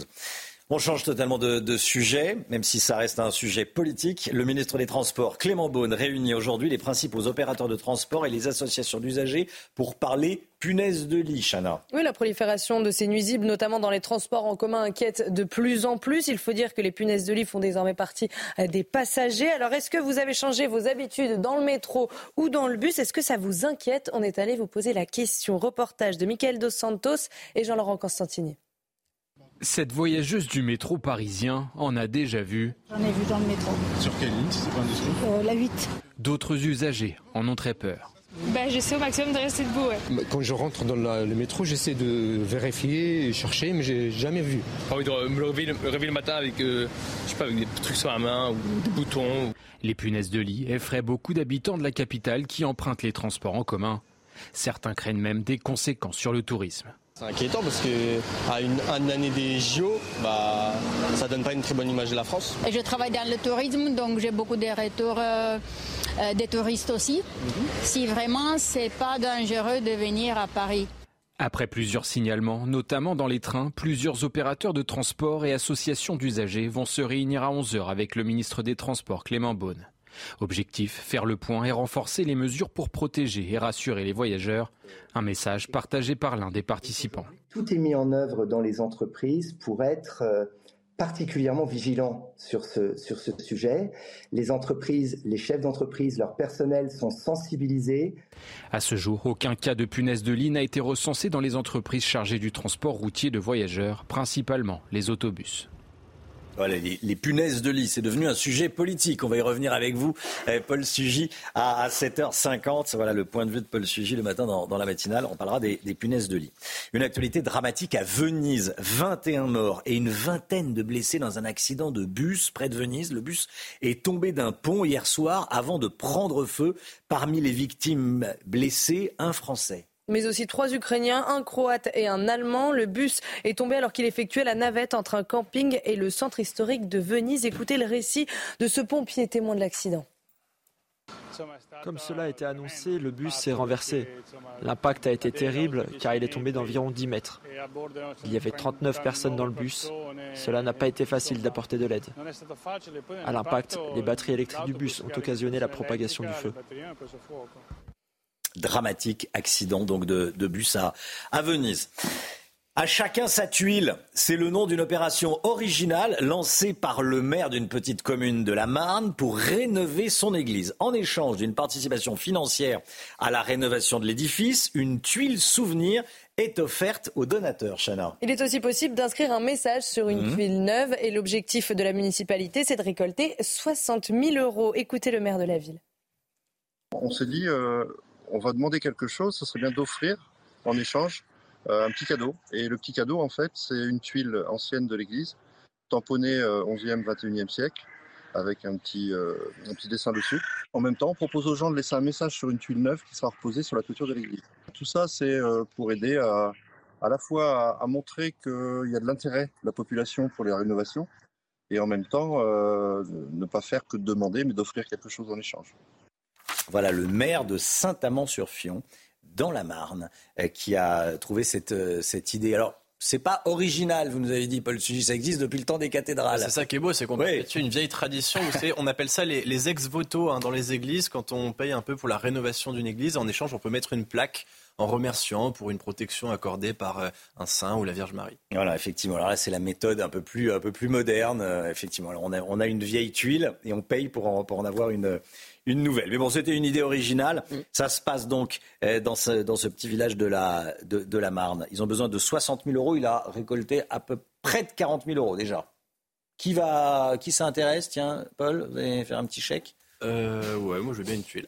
Vous voulez bien une tuile Allez, bon, comme ça, voilà, on s'est engagé, on va, en acheter autour de, la, table. Allez, restez bien avec nous, on va parler argent, tiens, dans un instant. Le travail ne protège pas de la pauvreté, c'est quand même un problème en France. On travaille, et même quand on a un travail, on n'est pas euh, protégé de la pauvreté. On peut être pauvre alors qu'on travaille, qu'on se réveille le matin et qu'on va travailler. Il y a un gros, gros problème. On va en parler avec Lomi Guillot. À tout de suite. Ça, c'est un scandale. C'est News, il est 8h moins le quart. Merci d'être avec nous dans un instant. L'économie, le travail ne paye pas assez en France. On peut travailler et malgré cela être sous le seuil de pauvreté. On voit ça avec le Big Guillot juste après le rappel des titres, le point info. Chanel Housteau. Une page du journalisme politique se tourne. Jean-Pierre Elkabbach est mort à l'âge de 86 ans. Il était sans aucun doute le meilleur intervieweur politique de l'histoire du journalisme. Pendant plus de 60 ans, il a interviewé tous les chefs d'État français, mais aussi les plus grands dirigeants de ce monde. CNews perd un visage emblématique de la chaîne qu'il a contribué à créer. Toute la rédaction lui rend hommage ce matin. L'examen d'une loi pour restreindre l'accès aux vidéos pornographiques commence aujourd'hui à l'Assemblée nationale. À cette occasion, le Parisien révèle ce matin une étude de l'IFOP pour le site Mon Petit VPN sur la mauvaise influence de ces vidéos sur la sexualité. Et les chiffres sont édifiants. Par exemple, une femme sur deux a été initiée contre son gré à des pratiques inspirées du X et 57% des jeunes ont été exposés à la pornographie avant leurs 15 ans. Et puis ce drame, 21 morts et une vingtaine de blessés dans un accident de bus près de Venise. Le bus est tombé d'un pont hier soir avant de prendre feu. Parmi les victimes, un Français a été identifié, mais aussi trois Ukrainiens, un Croate et un Allemand. Le bus est tombé alors qu'il effectuait la navette entre un camping et le centre historique de Venise. Retrouvez votre programme avec Discount Plomberie, expert en matériel de plomberie sur Internet. Discount Plomberie, la différence, c'est que c'est pas le même prix. Votre programme avec Clésia, assureur d'intérêt général. 8h moins le quart, l'économie avec vous, le Guillaume. On va parler de cette étude de l'INSEE. L'INSEE qui vient de publier une étude sur ceux qui vivent sous le seuil de pauvreté en France. Mauvaise surprise, les ménages qui travaillent et qui sont sous le seuil de pauvreté représentent 25% des personnes pauvres. On peut dire qu'en France, le travail ne protège pas toujours de la pauvreté. Oui, euh, Romain, et c'est un constat absolument euh, désolant, hein, puisque le, travail devrait évidemment permettre de quoi gagner, euh, de quoi vivre décemment, et c'est pas le cas dans notre pays. Quand on regarde les ménages, vous le disiez, qui sont sous le seuil de pauvreté, ceux qui travaillent représentent un quart des personnes pauvres. Leur revenu médian est de 998 euros par mois. On rappelle que le seuil de pauvreté est fixé à 1120 euros par mois pour une personne qui vit seule, 1680 pour un couple sans enfants et 2350 euros pour un couple avec deux enfants de moins de 14 ans. Qu'est-ce qu'on sait du profil de ces familles qui, euh, dont les parents travaillent mais qui n'arrivent pas à s'en sortir? Eh bien, il s'agit euh, souvent de personnes qui travaillent à temps partiel, hein, évidemment, et qui touchent donc moins que le SMIC, souvent la moitié d'ailleurs. Et on trouve beaucoup de familles avec enfants parmi euh, ce pourcentage de, familles pauvres et qui travaillent. 40% des ménages qui travaillent mais sont considérés comme pauvres ont des enfants et une grande partie de ces familles ont plus de trois enfants. Ces familles vivent généralement en zone urbaine plutôt qu'à la campagne et elles bénéficient d'allocations, mais sans que ces aides ne suffisent à dépasser le seuil de pauvreté. Il y a quelques semaines, j'avais euh, cité dans la, matinale l'étude d'un économiste, Pierre Concialdi, sur la somme nécessaire pour avoir un niveau de vie décent en France, eh bien, il vient de refaire hein, euh, ses calculs pour tenir compte de l'inflation et selon lui, il faudrait gagner aujourd'hui 1750 euros par mois net pour une personne seule pour espérer s'en sortir et vivre décemment, contre 1634 il y a un an du fait de l'inflation notamment euh, alimentaire. On voit donc bien que même au SMIC et même à temps plein, on n'a pas assez pour s'en sortir. Encore moins donc quand on est comme ces familles à temps partiel malheureusement. Il y a donc un, un vrai sujet autour du travail et du fait que le travail aujourd'hui ne paye plus suffisamment.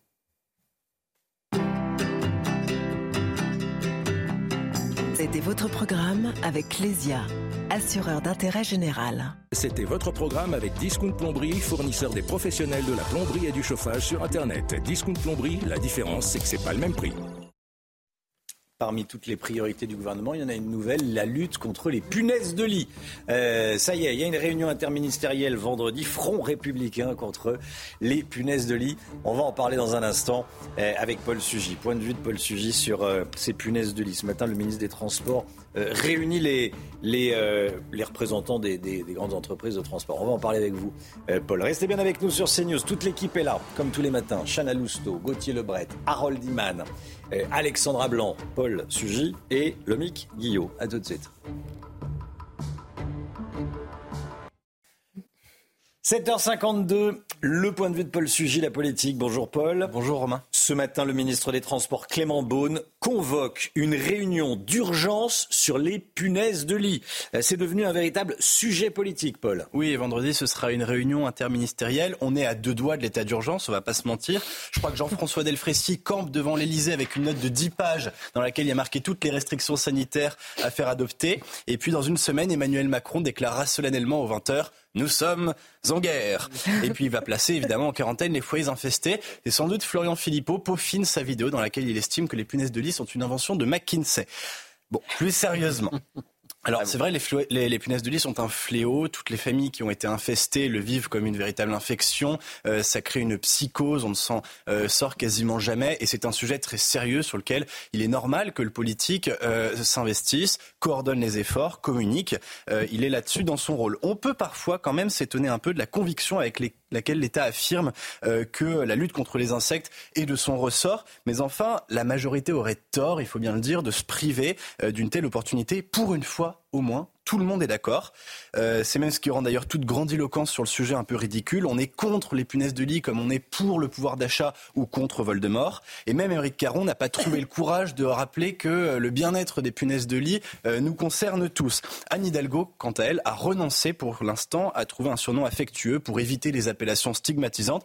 Dommage, avec quelques idées, on pourrait parler, je sais pas moi, des choupinaises du plumard, enfin un truc un peu plus mignon. Ah, pas mal, du plumard.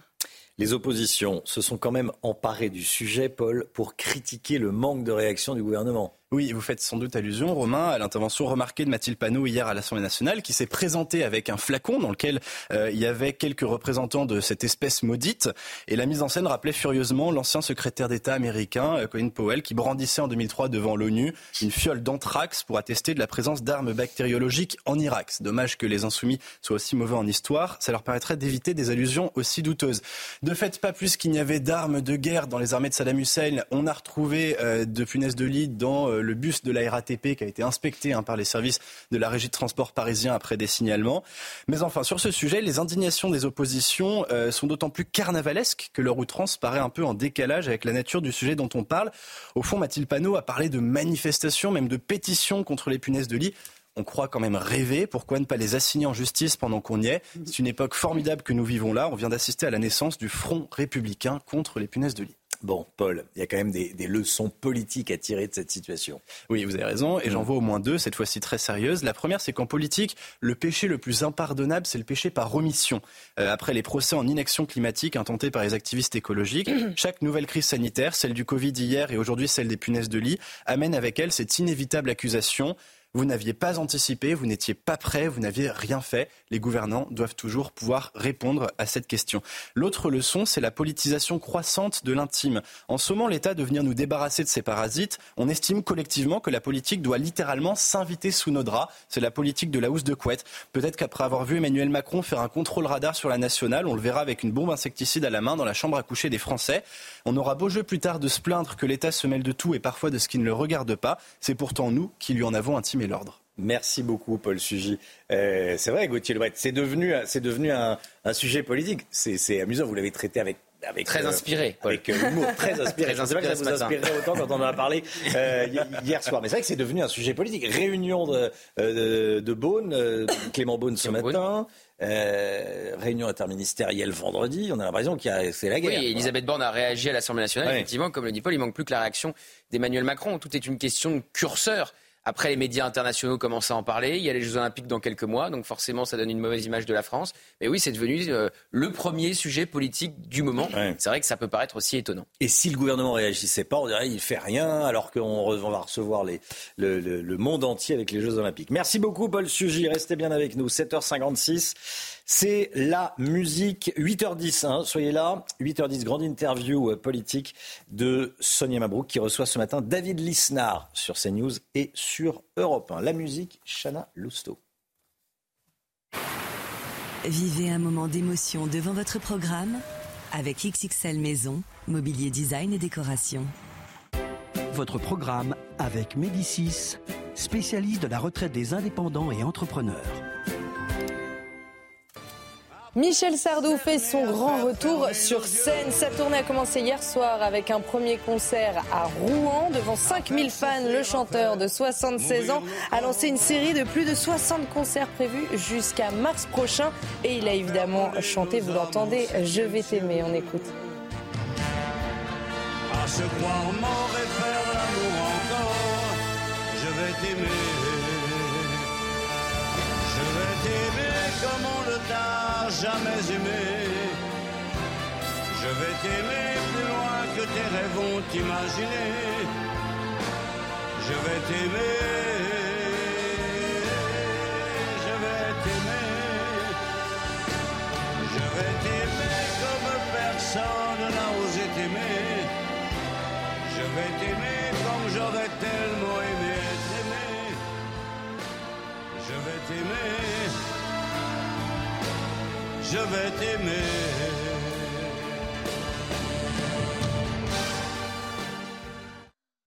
C'était votre programme avec Médicis, spécialiste de la retraite des indépendants et entrepreneurs. C'était votre programme avec XXL Maison, mobilier design et décoration. 7h58. Le temps tout de suite, Alexandra Blanc. Problème de pare-brise Pas de stress. Partez tranquille avec la météo et Point S-Glace. Réparation et remplacement de pare-brise. La météo, Alexandra, avec du soleil aujourd'hui. Vous aimez bien Sardou, hein? Ah, j'adore Ça vous a mis en forme, là. Hein? Vous ne voyez pas pendant la publicité, Je- je mais vous sais. étiez... Vous, vous, vous, vous mimiez Sardou. J'ai une vidéo si ça intéresse certains fans. C'était pas mal, mais après, vu que j'ai la voix un peu fatiguée parce que j'étais malade, du coup, j'ai une mauvaise imitation de Sardou, mais on la Bon, bon, bon, on va pas vous demander de chanter. La mé- Non, en effet.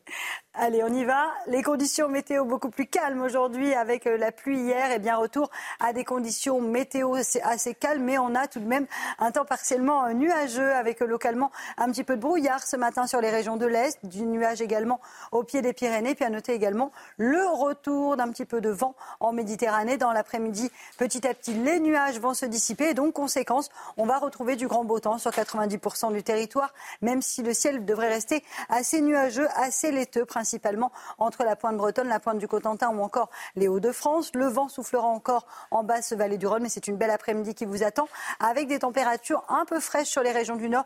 On a perdu 15 degrés au Nord en moyenne par rapport à la journée de lundi, donc température conforme au normal de saison, mais ça nous fait un petit peu bizarre puisque c'est un petit peu plus frais.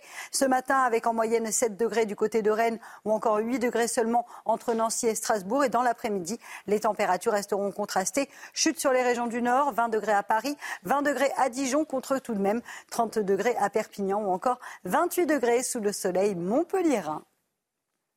Problème de pare-brise Pas de stress. Repartez tranquille après la météo avec Point S-Glace. Réparation et remplacement de pare-brise. C'est News, il est 8h. Bienvenue à tous. Merci d'être avec nous. Vous regardez la matinale. Jean-Pierre Elkabach nous a quittés hier soir. Il avait 86 ans. Il était un géant de la profession. Il a marqué son époque, ce qui n'est pas donné à tout le monde. Il était journaliste jusqu'au bout des doigts, à la recherche du meilleur invité, se battant pour décrocher celui que tout le monde voulait. Il était gourmand. Il avait un appétit monstre d'informations. J'ai eu la chance de le connaître à Europe 1 il y a 25 ans et puis à CNews. Ce qui m'a toujours frappé, c'est que malgré son immense expérience, il sortait de l'antenne après son interview en doutant. Est-ce que j'ai été bon? Est-ce que j'ai posé les, bonnes questions? Il connaissait des personnalités du, du monde entier. Il a été un exemple pour nombre de journalistes, dont moi. Je buvais du petit lait quand je discutais avec lui, ayant conscience de parler à une légende, une légende euh, du journalisme. Et ce matin, je ressens une immense fierté de t'avoir connu, Jean-Pierre. On va revenir dès le début de ce journal sur le décès de Jean-Pierre Elkabbach, sa carrière incroyablement riche. Les hommages sont très nombreux, à commencer par celui du président de la République. On va y revenir avec vous, Gauthier Lebret. Et puis plus de 20 morts dans un bus en Italie, à Venise. Il y a un Français parmi les victimes. Le bus est tombé d'un viaduc avant de prendre feu. Jean-Pierre Elkabbach est donc mort à l'âge de 86 ans. Il était le meilleur intervieweur politique de l'histoire du, du journalisme, un modèle, une inspiration pour beaucoup d'entre nous.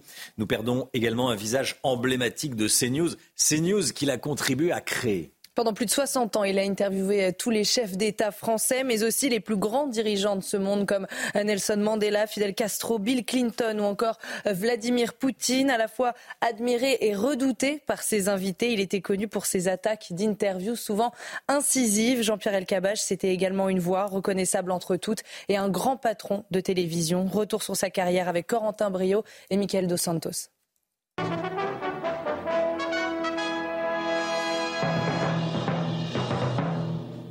Mesdames, Mademoiselles, Messieurs, bonjour. C'est dans les années 70 que Jean-Pierre Elkabbach se fait connaître du grand public. Tour à tour, le journaliste présente les JT sur les deux chaînes de l'ORTF, jusqu'à devenir directeur de l'information sur Antenne 2. En 1977, son duo avec Alain Duhamel dans l'émission Carte sur table est un succès sur le petit écran. Son échange avec Georges Marchais restera dans les mémoires. C'est pour voir ça, là. Mais écoutez, vous, vous, êtes, vous êtes terrible. On essaie de comprendre. Oh, bah, vous avez du mal. Non, on comprend vite. Ah. Suite à l'élection de François Mitterrand en 1991, Jean-Pierre Elkabbach rejoint Europe 1. Une rédaction à laquelle il restera lié à vie. Il y occupera différents postes, de présentateur à directeur général adjoint. Après de brefs passages par la 5 et France 3 pour y animer des émissions, Jean-Pierre Elkabbach devient président de France Télévisions en 1993. Il prend ensuite la présidence de Public Sénat pendant dix ans, avant de rejoindre à nouveau Europe 1. François Hollande retiendra cette proposition. À la radio, il animera l'émission L'invité du matin avant de prendre la présidence de la station en 2005. La liberté monétaire que je veux retrouver. Mais si on sort, simplement essayer de nous expliquer. Étant si entendu, monsieur, que je vous ai dit peut-être 100 fois. En janvier 2017, Jean-Pierre Elkabbach arrive sur CNews et prend les rênes de l'interview politique la même année. Comment vous faites pour trancher de tout, pour tout connaître sans rien savoir? Comment vous faites? Et comment vous faites, vous, pour poser ce genre de questions? Jean-Pierre Elkabbach est mort à l'âge de 86 ans, après avoir marqué l'histoire de la radio et de la télévision française. Les hommages, les réactions euh, sont euh, très, très nombreuses, et notamment euh, de la part en provenance de personnalités politiques. On commence avec celle du président de la République, Gauthier. Hein. Oui, le couple Macron, euh, Emmanuel et Brigitte Macron ont réagi par euh, communiqué dans un très beau communiqué dont je vais vous lire une partie. Jean-Pierre Elkabbach fut pendant cinq décennies une voix et un visage si familier que son nom suffit a ressuscité tout un pan de notre histoire, celle évidemment de la Ve République. L'annonce des résultats de l'élection présidentielle de 1980, puisque c'est sa voix qu'on entend quand le visage de François Mitterrand apparaît à l'écran, un débat houleux avec Georges Marchais à carte sur table ou une relance sarcastique au micro euh, d'Europe 1. Les anciens présidents ont également réagi. Nicolas Sarkozy qui confie euh, sa satisfaction quand il a été invité pour la première fois au micro de Jean-Pierre Elkabbach. Il m'a donné ma chance, jamais je ne l'oublierai. Je pense ce soir à ceux qui comme moi l'ont aimé et admiré. Et puis François Hollande qui partage une photo de Jean-Pierre Elkabbach et qui dit qu'une page de notre histoire politique et médiatique se tourne avec sa disparition. Gauthier Lebret. Merci beaucoup. Voilà, et Sonia a rendu un, bel hommage à Jean-Pierre Elkabbach. C'était à 7h30 euh, ce matin. Sonia qu'on va retrouver dans, un instant à, 8h10. Il y a également dans l'actualité cette actualité dramatique. 21 morts et une vingtaine de blessés dans un accident de bus près de Venise, Chana. Hein. Oui, le bus est tombé euh, d'un pont hier soir avant de prendre feu. Parmi les victimes, un Français, mais aussi euh, trois Ukrainiens, un Croate et un Allemand. Le bus est tombé alors qu'il effectuait la navette entre un camping et le centre historique de Il est 8h06. Restez bien avec nous. Dans un instant, la grande interview politique sur CNews et sur Europe 1. Sonia Mabrouk qui reçoit ce matin David Lisnard, le maire Les Républicains de Cannes. On dit qu'il aimerait bien se présenter pour 2027, euh, pour la présidence de la République. Il a choisi CNews et Sonia Mabrouk pour parler ce matin. CNews, il est 8h12. Merci d'être avec nous. Merci d'avoir choisi CNews pour démarrer votre journée. Tout de suite, c'est la grande interview de Sonia Mabrouk. Sonia qui reçoit ce matin David Lisnard, le maire Les Républicains de Cannes. La grande interview à la fois sur CNews et sur Europe 1. C'est tout de suite. Place donc à la grande interview sur CNews et Europe 1. Bonjour à vous, David Lisnard. Bonjour et bienvenue. Vous êtes euh, maire LR de Cannes, président de l'Association des maires de France et vous venez d'inaugurer le QG parisien de votre mouvement Nouvelle énergie pour la France. On va beaucoup en parler.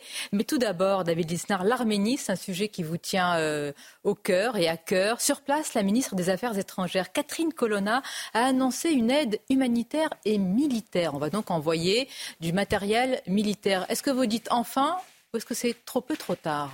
C'est une bonne mesure, mais on, voit bien que dans le théâtre géopolitique tumultueux entre l'Ukraine en Europe, les enjeux sur la mer de Chine, Singapour, que l'Arménie est sacrifiée. Alors des, voix depuis des années alertent, depuis 2020. On sait que le, premier objectif, euh, le prochain objectif, par contre, ce sera le corridor de Zanzegour qui relie euh, euh, l'Azerbaïdjan à l'Arménie Sud et, qui aujourd'hui pèse une menace existentielle sur l'Arménie. et que cette menace existentielle, elle contredit des intérêts français. Oui. Lesquels? Parce que vous dites sacrifier sur l'autel de quoi? Du gaz De l'Azerbaïdjan oui, qui, on le et puis provient de, aussi de principe de réalité, on voit bien que l'influence française a diminué de façon, euh, hélas, très rapide dans le monde. On le voit en Afrique, hein, euh, que ce soit en Afrique subsaharienne, on a réussi euh, à se faire chasser de trois pays avec des hésitations diplomatiques et, un manque de stratégie, un manque de vision. On le voit en Afrique du Maghreb où on a réussi en même temps à se fâcher avec l'Algérie et le Maroc, ce qui était un exploit quand même assez inatteignable. Donc il y a une perte d'influence. On l'a vu euh, en zone Indo-Pacifique hein, sur le, contrat des, sous-marins. Euh, donc, euh, et, il faut comprendre que l'Arménie, il y a un enjeu bien sûr religieux civilisationnel. C'est le, premier État qui avait reconnu la, chrétienté, qui était chrétien en 313. Bon, et, donc ça, compte parce que la diversité, la présence des, chrétiens dans cette région du monde, elle est importante. Mais en termes d'enjeu, c'est le Caucase. Et d'ailleurs, ce, qui est, est très significatif dans ce que l'on vit, c'est l'affaiblissement de la Russie la Russie qui était euh, l'allié euh, de l'Arménie et, de la France hein, d'ailleurs dans cette région du monde, et la Russie qui euh, a sacrifié l'Arménie, c'était l'année dernière, quand, l'Arménie demande l'activation de l'article 4 du, si vous voulez, c'est l'équivalent de l'OTAN pour les pays de l'ancien bloc soviétique, que ce n'est pas activé, eh bien personne ne dit rien, parce qu'il y a le gaz, parce qu'il y a l'Ukraine, et la Russie qui finalement lâche le Caucase à son rival historique qui est la Turquie. Donc ce sont des, c'est vrai qu'on en parle rarement en France. Mais les mots ont leur importance. Est-ce que c'est une épuration ethnique? Il y a un nettoyage ethnique. Quelle différence, quelle nuance y voyez-vous? Oh, Parce qu'après, on peut, on peut jouer sur les mots, euh, il y, a, peu de nuances, mais il y a une volonté, euh, manifestement, hein, que, tous les observateurs, que tous ceux qui connaissent la région du monde le disent, d'enlever, de, nettoyer euh, et d'enlever les, chrétiens. Et, et, il y a un travail diplomatique à faire en urgence, au-delà de la livraison d'armes. Euh, j'ai pas l'impression. Euh, qu'auriez-vous fait, vous, au pouvoir, David Lisnard Qu'auriez-vous ah, dit C'est toujours. Non, mais qu'auriez-vous dit à votre ministre des Affaires étrangères Est-ce que c'est encore aux mains des ministres des Affaires étrangères ce qui se joue en Arménie C'est la politique étrangère, donc c'est le domaine du chef de l'État et, de, et, de, et du Quai d'Orsay. On se demande où est le Quai d'Orsay dans beaucoup de crises quand même, hein. mais, euh, mais c'est un autre sujet encore. L'affaiblissement de la diplomatie française, je rappelle que le président de la République a supprimé le, corps de la diplomatie, ce qui est une erreur de plus. Mais ce qui est certain, c'est qu'il est possible avec la France, avec l'Union européenne, euh, avec l'ONU, d'engager une discussion euh, diplomatique forte. Euh, c'est toujours un rapport de force. Hein. Non, non, on peut toujours être sceptique, mais non, mais Ursula von der Leyen, vous avez vu ce qu'elle a dit sur l'Arménie. L'Azerbaïdjan n'est pas un État irrationnel. Ah, ce n'est pas un État irrationnel. Il peut y avoir des Comme la Russie n'est pas un État irrationnel.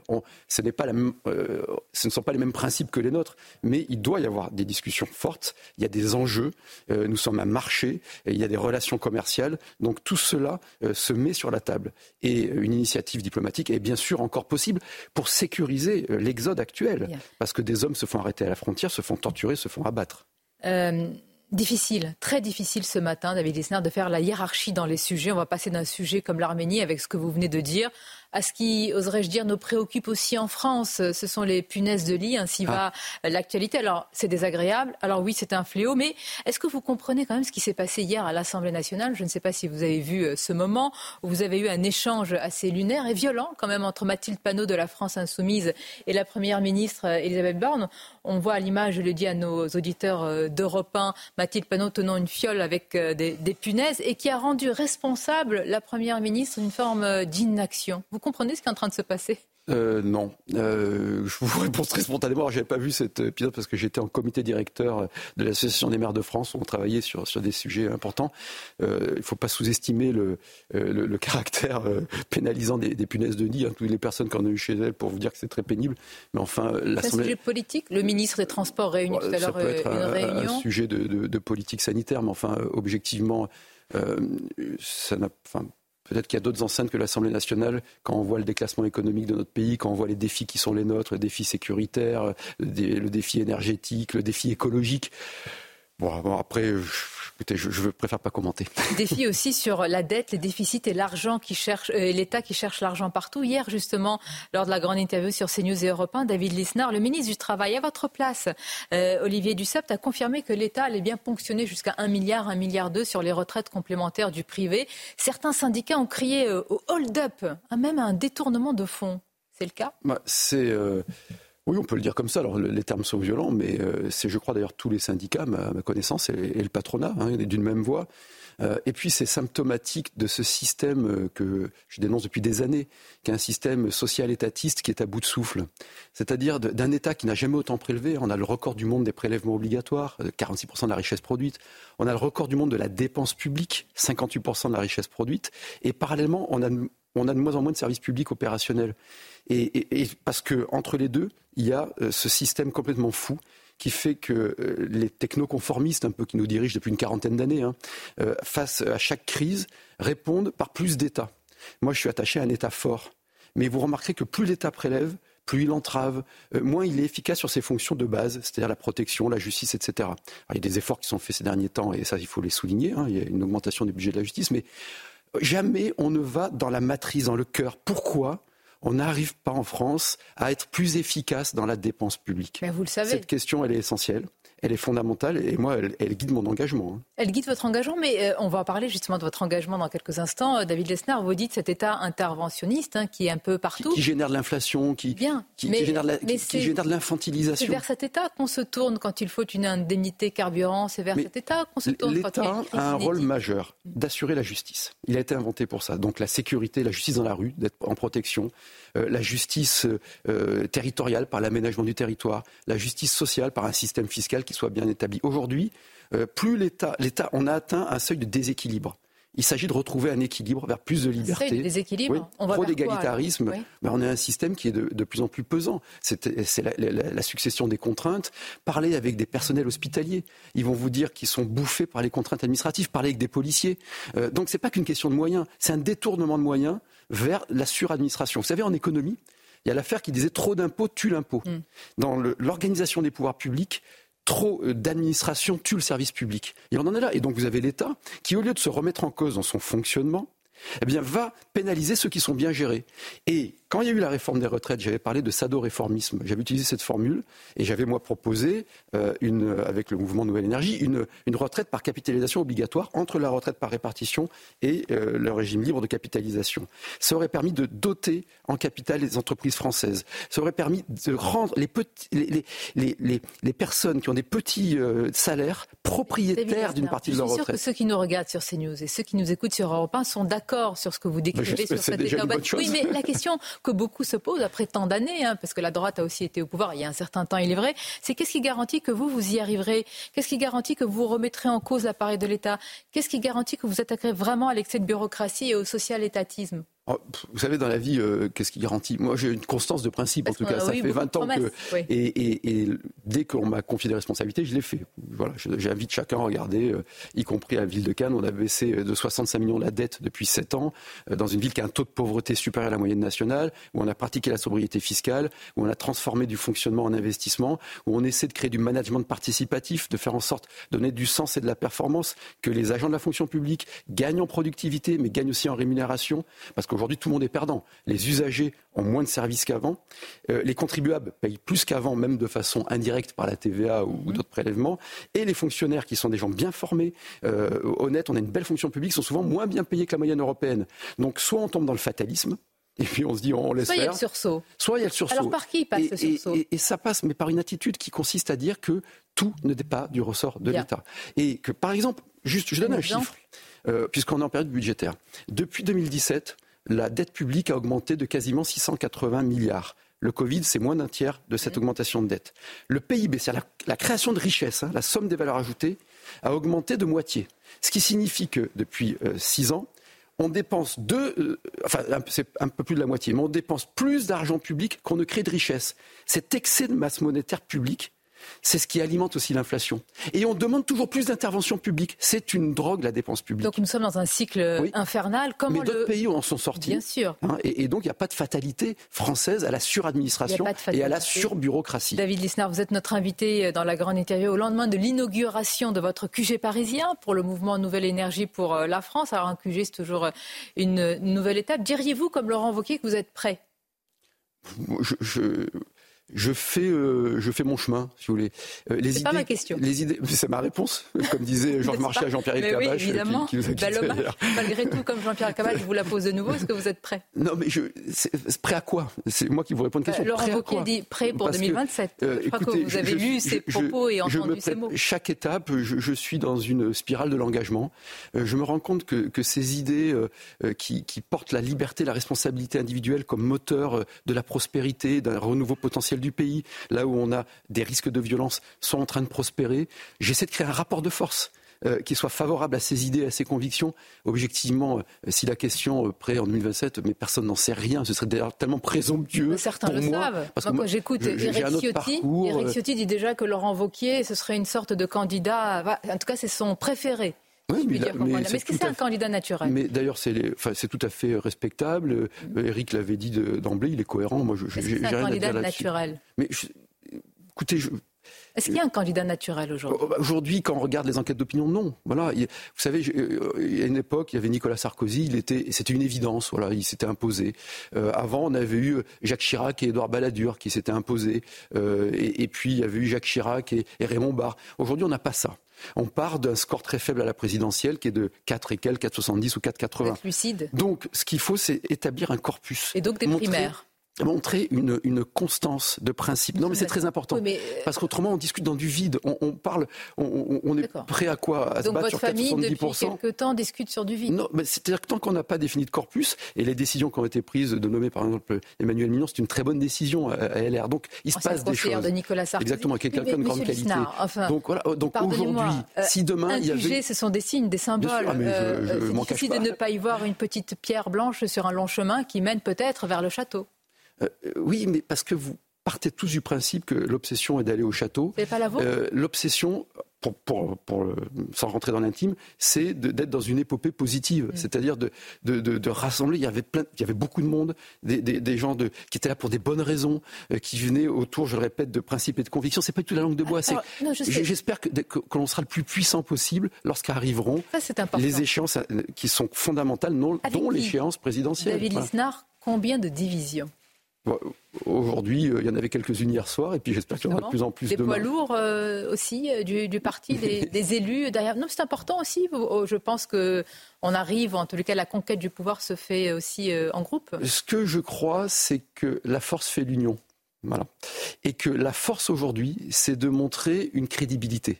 C'est de montrer une constance de principe. C'est de ramener euh, l'attention, y compris dans mes réponses, sur les propositions pour sortir le pays du déclin éducatif, pour qu'on sorte de toutes ces séquences de com euh, où dont la seule finalité, c'est d'essayer de, de calculer l'impact sur une notoriété immédiate. Qui fait Il faut ça faire un Qui est le travail- roi de la com Pardonnez-moi, ce ne sont pas des petites questions. enfin, Objectivement, c'est quand c'est même 30 ans de, de vie politique qui est devenue de plus en plus marketing. Euh, la, communication, ça fait partie de la, de la politique, je ne serais pas là autrement, mais qui doit accompagner une action, une constance, une évaluation. On n'est jamais dans l'évaluation de l'exécution des colonne vertébrale. Est-ce que la vôtre, pour la résumer, et qui pourrait, j'allais dire, euh, marcher sur deux jambes, c'est liberté, responsabilité individuelle? Ah, J'aime bien, moi, ça, ça me va très très bien. Et unité de la nation autour aussi d'un sursaut culturel. Bien. Mais je vous, je vous remercie, je vous félicite, c'est une très bonne, très bon résumé. Je vous remercie. Alors la question, mais euh, peut-être que Jean-Pierre Alcabache vous l'aurait posée directement, candidat pour 2027, et il aurait ajouté répondez, David Lisnard. On vous répondra avant 2027. Voilà. Vous l'avez connu aussi, évidemment, euh, Jean-Pierre Alcabache. Vous avez eu l'occasion, je pense, d'être euh, Oui. À cette table ou d'autres face à lui. Quel souvenir vous, vous en gardez? Alors, mes, premiers souvenirs, c'est pas des souvenirs d'interviewés, c'est des souvenirs de spectateurs.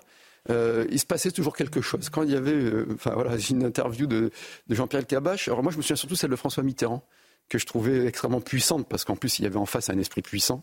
Euh, et, moi, qui étais un jeune, un jeune type passionné de politique. Alors que j'étais pas du tout de cet univers, moi je venais du petit commerce, euh, mais je regardais toutes les émissions, j'adorais ça déjà. Et, euh, et, et donc, euh, et la première fois que j'ai eu Jean-Pierre Elkabbach qui m'a proposé une interview, Je me dis, tiens, il se passe quelque chose. Euh, c'était une sorte de reconnaissance d'une étape dans un parcours. Comme hier, j'ai eu une étape avec cette belle inauguration de mon quartier, de mon QG de Nouvelle Énergie pour la France. Eh bien, je vous remercie pour ces mots, David Lisnard. Merci, merci d'avoir été notre invité pour la grande interview sur CNews et Europe 1. Pensez évidemment à la famille de, de Jean-Pierre Alcabache. Merci encore. Merci à vous.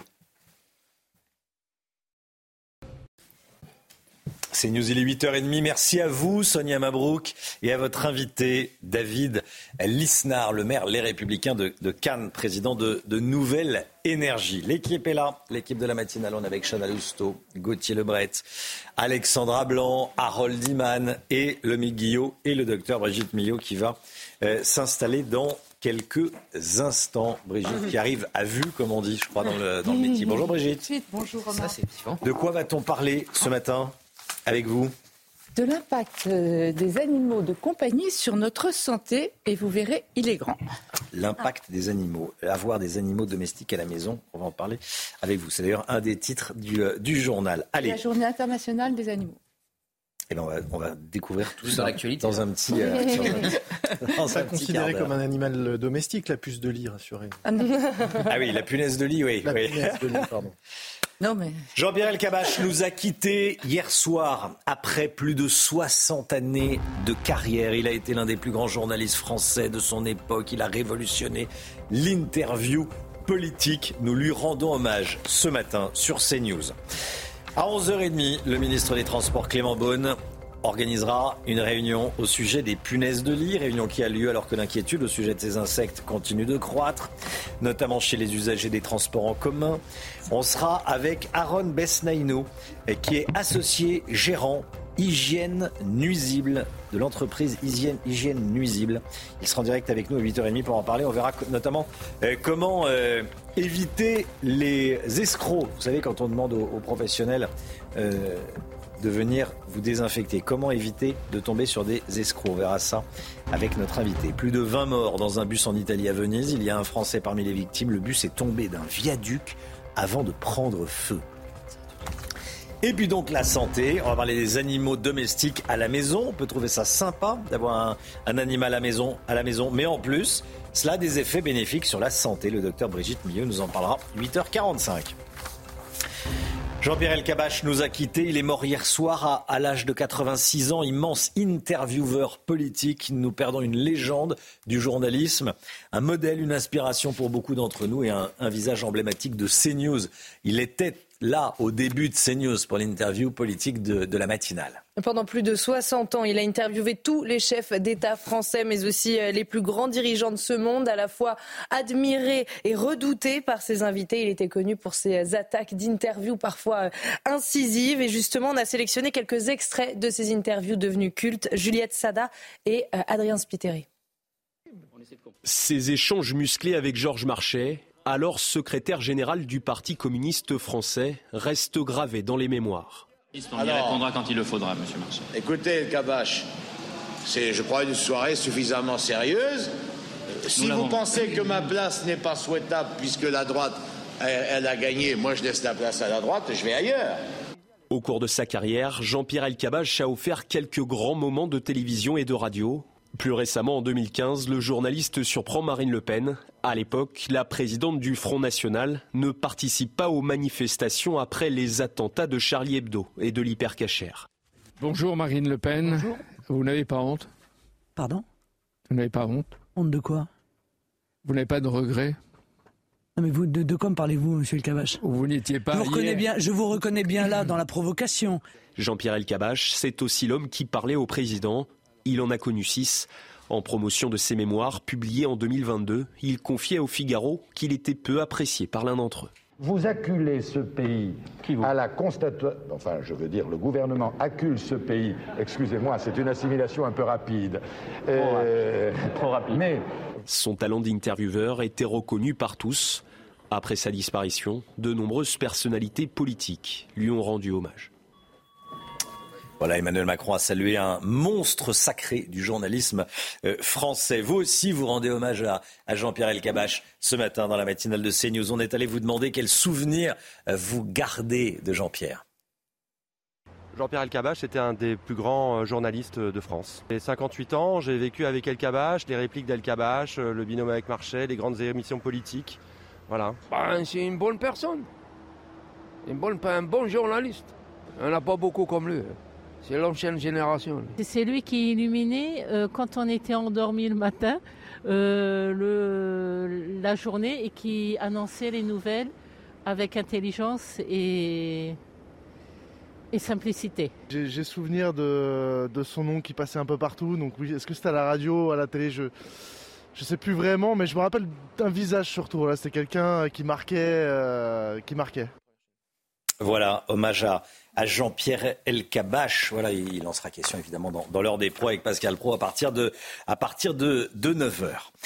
On va parler des punaises de lit. Le gouvernement prend le dossier en main. On a l'impression que c'est la priorité numéro un. Réunion au ministère des Transports aujourd'hui autour de Clément Beaune. Réunion interministérielle à partir de, vendredi. Bon, après, c'est vrai que si on fait rien, euh, après on dira Ah, le gouvernement fait rien. Donc là, bon, il prend les, il prend les choses en main. Euh, on est en direct avec Aaron Besnenou. Bonjour, monsieur. Merci d'être en direct avec nous. Bonjour, merci de me recevoir. Vous êtes un spécialiste puisque vous êtes associé gérant de l'entreprise Hygiène Nuisible. En clair, vous luttez contre la présence des, euh, punaises de lit. Déjà, sur le constat, vous, constatez une recrudescence des, euh, des maisons infectées, des locaux infectés? Tout à fait. En fait, on constate une certaine recrudescence euh, suite au contexte actuel qui a été un peu alertant. Donc, il y a beaucoup de gens qui nous appellent pour faire des diagnostics, pour être rassurés, pour être sûr qu'il n'y en a pas. Et puis, il faut savoir aussi qu'il y a le retour des vacances aussi qui entre en jeu et euh, qui amplifie le phénomène de propagation du fait que les punaises de lit se transmettent dans les transports en commun, dans les cinémas, dans les lieux publics. Donc après les retours de vacances, on a toujours une petite vague de propagation. Et euh, à ce niveau, on a beaucoup plus de demandes, oui. Oui, parce qu'en fait, dès que quelqu'un va d'un point A à un point B, bon bah il y a un risque qui transmette, qui, transporte avec lui ces, ces punaises de lit. Euh, elles résistent plus, ces punaises, euh, qu'avant ou pas Ou ce sont les mêmes qu'il y a une dizaine d'années? Et est-ce que, ce, est -ce que ce sont les mêmes euh, que celles qu'on trouve à, à, New York ou à Los Angeles? Alors forcément, elles résistent plus parce qu'en fait, il y a des problématiques qui découlent d'une d'entre elles, notamment celle du prix du traitement. Le prix du traitement est assez coûteux, donc il y a beaucoup de ménages qui essaient de traiter par eux-mêmes, et c'est des traitements qui ne fonctionnent pas toujours et qui vont favoriser euh, la résistance des punaises de lit. De ce fait, les ménages qui ne peuvent pas traiter vont rester avec, ce qui va amplifier le phénomène de propagation et de résistance des punaises. De plus, il n'y a pas eu d'aides qui ont été mises en place au niveau des assurances du gouvernement pour l'instant. Donc, c'est des, interventions qui sont assez coûteuses pour certains ménages. Et euh, donc, ça favorise une certaine résistance. Parce qu'il y a beaucoup de gens qui vont rester avec et qui ne vont pas traiter directement quelque chose me dit que les assureurs vont bientôt proposer des, assurances anti-punaises de lit. Euh, est-ce qu'il faut encadrer la profession? Parce que on en parle beaucoup dans les, euh, dans, les médias.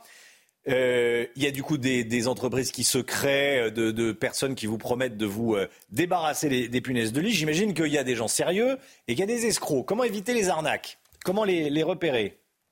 Alors déjà, je pense que l'expérience entre en jeu.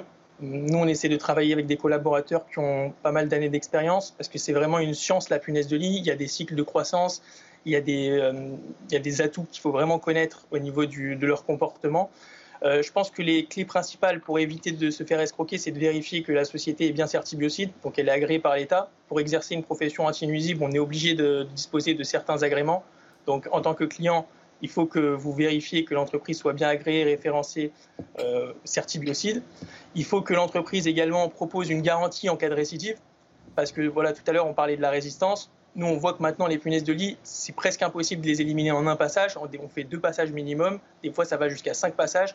Donc, il faut qu'il y ait une garantie en cas de récidive, parce que le client ne pourra pas repayer à chaque fois. Et il faut également que euh, les prix soient transparents. Il ne faut pas euh, que ce soit des prix à la volée. Il faut qu'il y ait une grille tarifaire, que tout soit transparent au niveau du site Internet et que les prix soient justifiés euh, par la nature du traitement et de la prestation qui va être effectuée selon le diagnostic qui a été mené en amont et la recommandation de traitement qui va être adaptée. Ça, c'est très clair. Oui, pas comme certains serruriers qui, euh, qui arnaquent, des, euh, qui arnaquent des, des gens, des pseudo-serruriers. merci beaucoup. Merci beaucoup, Aaron Besnenou, d'avoir été en direct avec nous. Et puis, je rappelle, c'est très important que les punaises de lit ne transmettent pas de maladie, docteur Millot. Hein. On est d'accord. Voilà, ça c'est important parce qu'on a l'impression là quand même que tout le monde s'en empare. Non, mais c'est un problème d'hygiène. On n'a pas envie d'en avoir. C'est très traumatisant d'en avoir, mais ça ne transmet pas de maladie. Tout à fait, c'est très important de le préciser. Mais après, c'est vrai que ça prend des proportions, c'est assez incroyable quand même. Cette histoire de punaise, ça a toujours existé, euh, partout, hmm. toujours. Bon, dans un instant, on parle des, des, avantages, des bénéfices qu'il y a à avoir un animal chez soi. Mais on le disait, pas, pas, les, pas les, petites punaises. pas tous les animaux, je suis d'accord. Dans l'actualité, il y a également cette actualité dramatique. 21 morts et une vingtaine de blessés dans un accident de bus près de Venise. Le bus est tombé d'un pont hier soir avant de prendre feu, Chana. Hein. Parmi les victimes, un Français, mais aussi trois Ukrainiens, un Croate et un Allemand. Le bus est tombé alors qu'il effectuait la navette entre un camping et le centre historique de Venise. Catherine Colonna en visite à Yerevan, la, capitale de, l'Arménie, la chef de la diplomatie française, qui était hier dans, euh, dans, la capitale arménienne. Elle a exprimé le soutien de la France à l'Arménie après l'attaque menée par l'Azerbaïdjan. Euh, Harold Iman avec nous. La France va envoyer des armes à l'Arménie pour qu'elle puisse se défendre. Et la France a augmenté l'aide humanitaire. Est-ce qu'il n'est pas trop tard, Harold? Bien sûr qu'il est trop tard. Euh, L'Arménie est en danger, la ministre l'a dit, elle doit se défendre. On parle discrètement de véhicules blindés.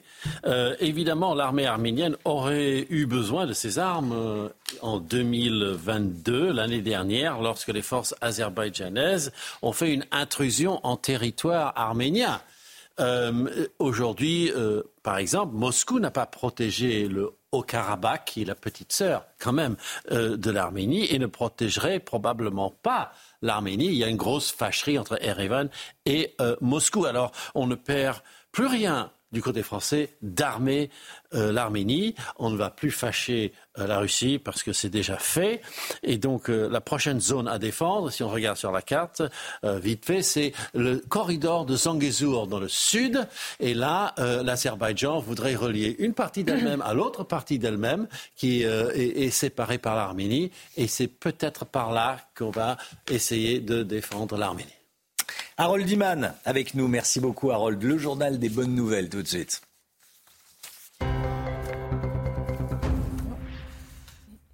Le JBN, le journal des bonnes nouvelles, les bonnes nouvelles sélectionnées ce matin pour vous par Simon Guillain. Ça va Simon? Ça va très bien. Bonjour Simon.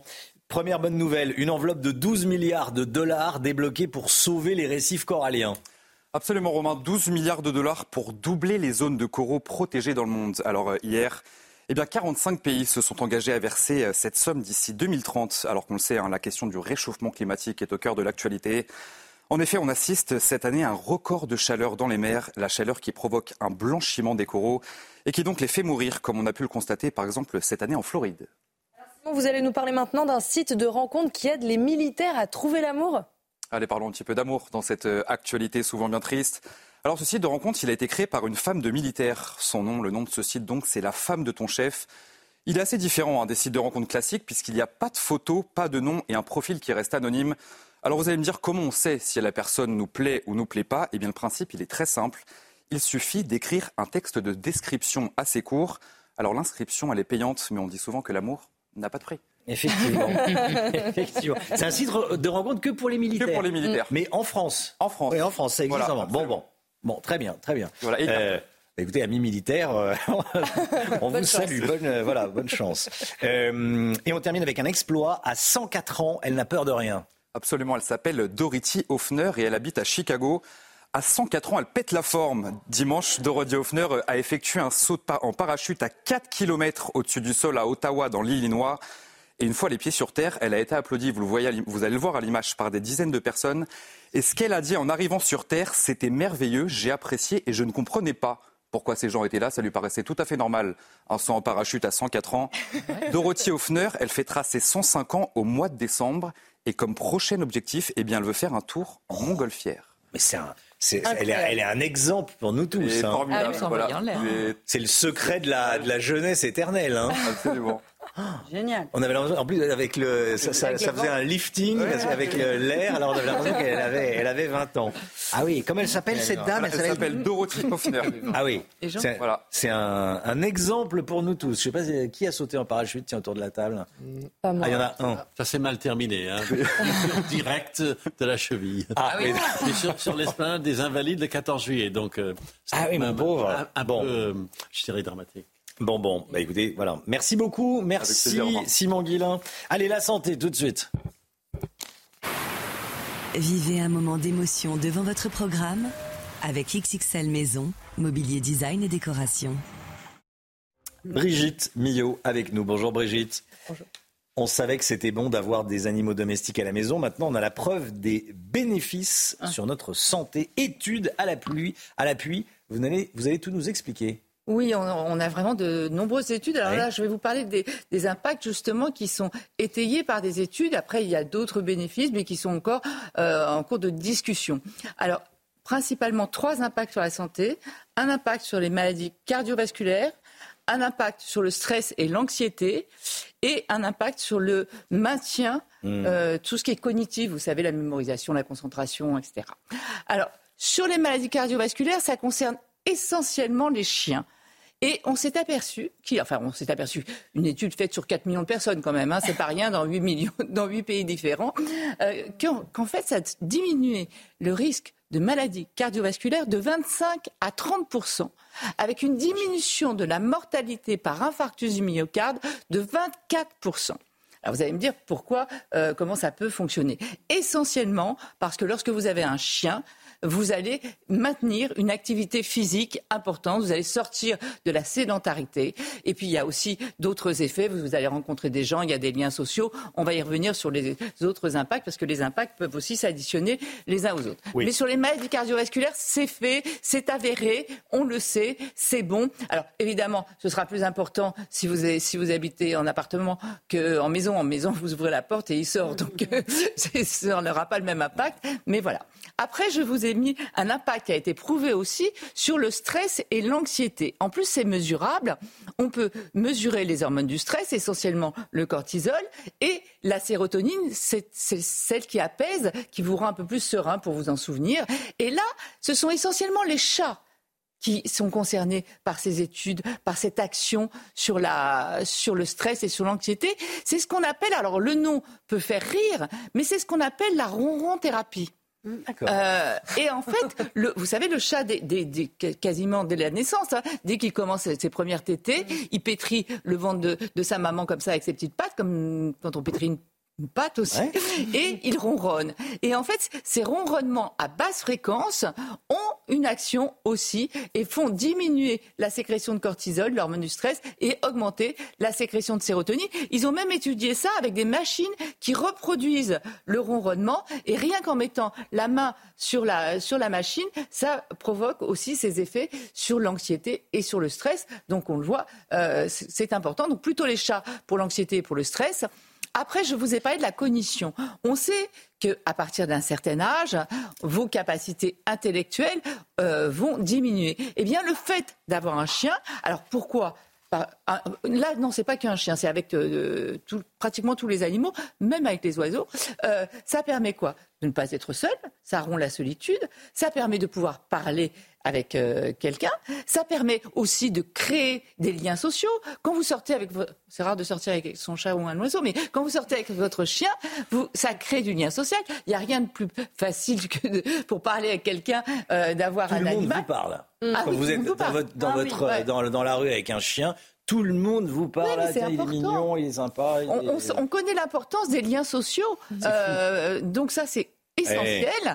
Après, je voudrais faire un petit focus particulier sur les enfants. C'est Mhm. alors là, ça a un impact incroyable sur les enfants. Ça va leur permettre euh, de baisser. Vous savez, les enfants, c'est souvent euh, des périodes d'anxiété, comme ça, avec des, chan- des Ouais. changements, etc. Donc ça va baisser l'anxiété. Ça améliore l'estime d'eux. Ça va diminuer leur narcissisme. Ils vont être plus ouverts à l'autre. Ils vont être plus, ils vont être plus responsables aussi. Ah oui. Mais oui, c'est important. Et, et, et donc, ce, ce- avoir un animal, ça permet à l'enfant de pouvoir lui parler, lui raconter ses histoires, euh, lui parler dans son langage à lui, son imaginaire, euh, des choses qu'il n'oserait pas dire à ses copains ou à ses parents, etc. Ça permet aussi d'aborder des sujets, on va dire, un peu plus métaphysiques, mais quand l'animal décède, ça permet aussi euh, de, parler justement de la mort, ça permet d'ouvrir sur des sujets importants. Donc voilà l'importance d'avoir des animaux de compagnie. On le voit, hein, il n'y a que des bénéfices. Après, les autres dont je ne vous ai pas parlé parce qu'ils ne sont pas encore totalement prouvés, ce serait une baisse des allergies et une baisse des infections par un échange de bactéries et une modification du microbiote. Mais là, euh, c'est encore euh, euh, en étude. Merci beaucoup, docteur. C'était votre programme avec XXL Maison, Mobilier Design et Décoration. 8h48, ce matin on a rendu hommage à, Jean-Pierre Elkabach, évidemment, qui nous a quittés à l'âge de 86 ans. Et je reçois à l'instant un, SMS d'Anna Markovic, euh, qui a, qui a travaillé avec Jean-Pierre, qui a été son assistante pendant 18 ans, 18 années. Euh, j'ai eu cette chance exceptionnelle de le côtoyer, de travailler chaque jour pendant 18 ans auprès de lui à Public Sénat Européen et avec vous, toute l'équipe de la matinale de CNews. C'était chaque jour un défi audacieux car il aimait l'audace. Il avait cette curiosité insatiable et une vraie passion pour le journalisme. Une grande page se tourne.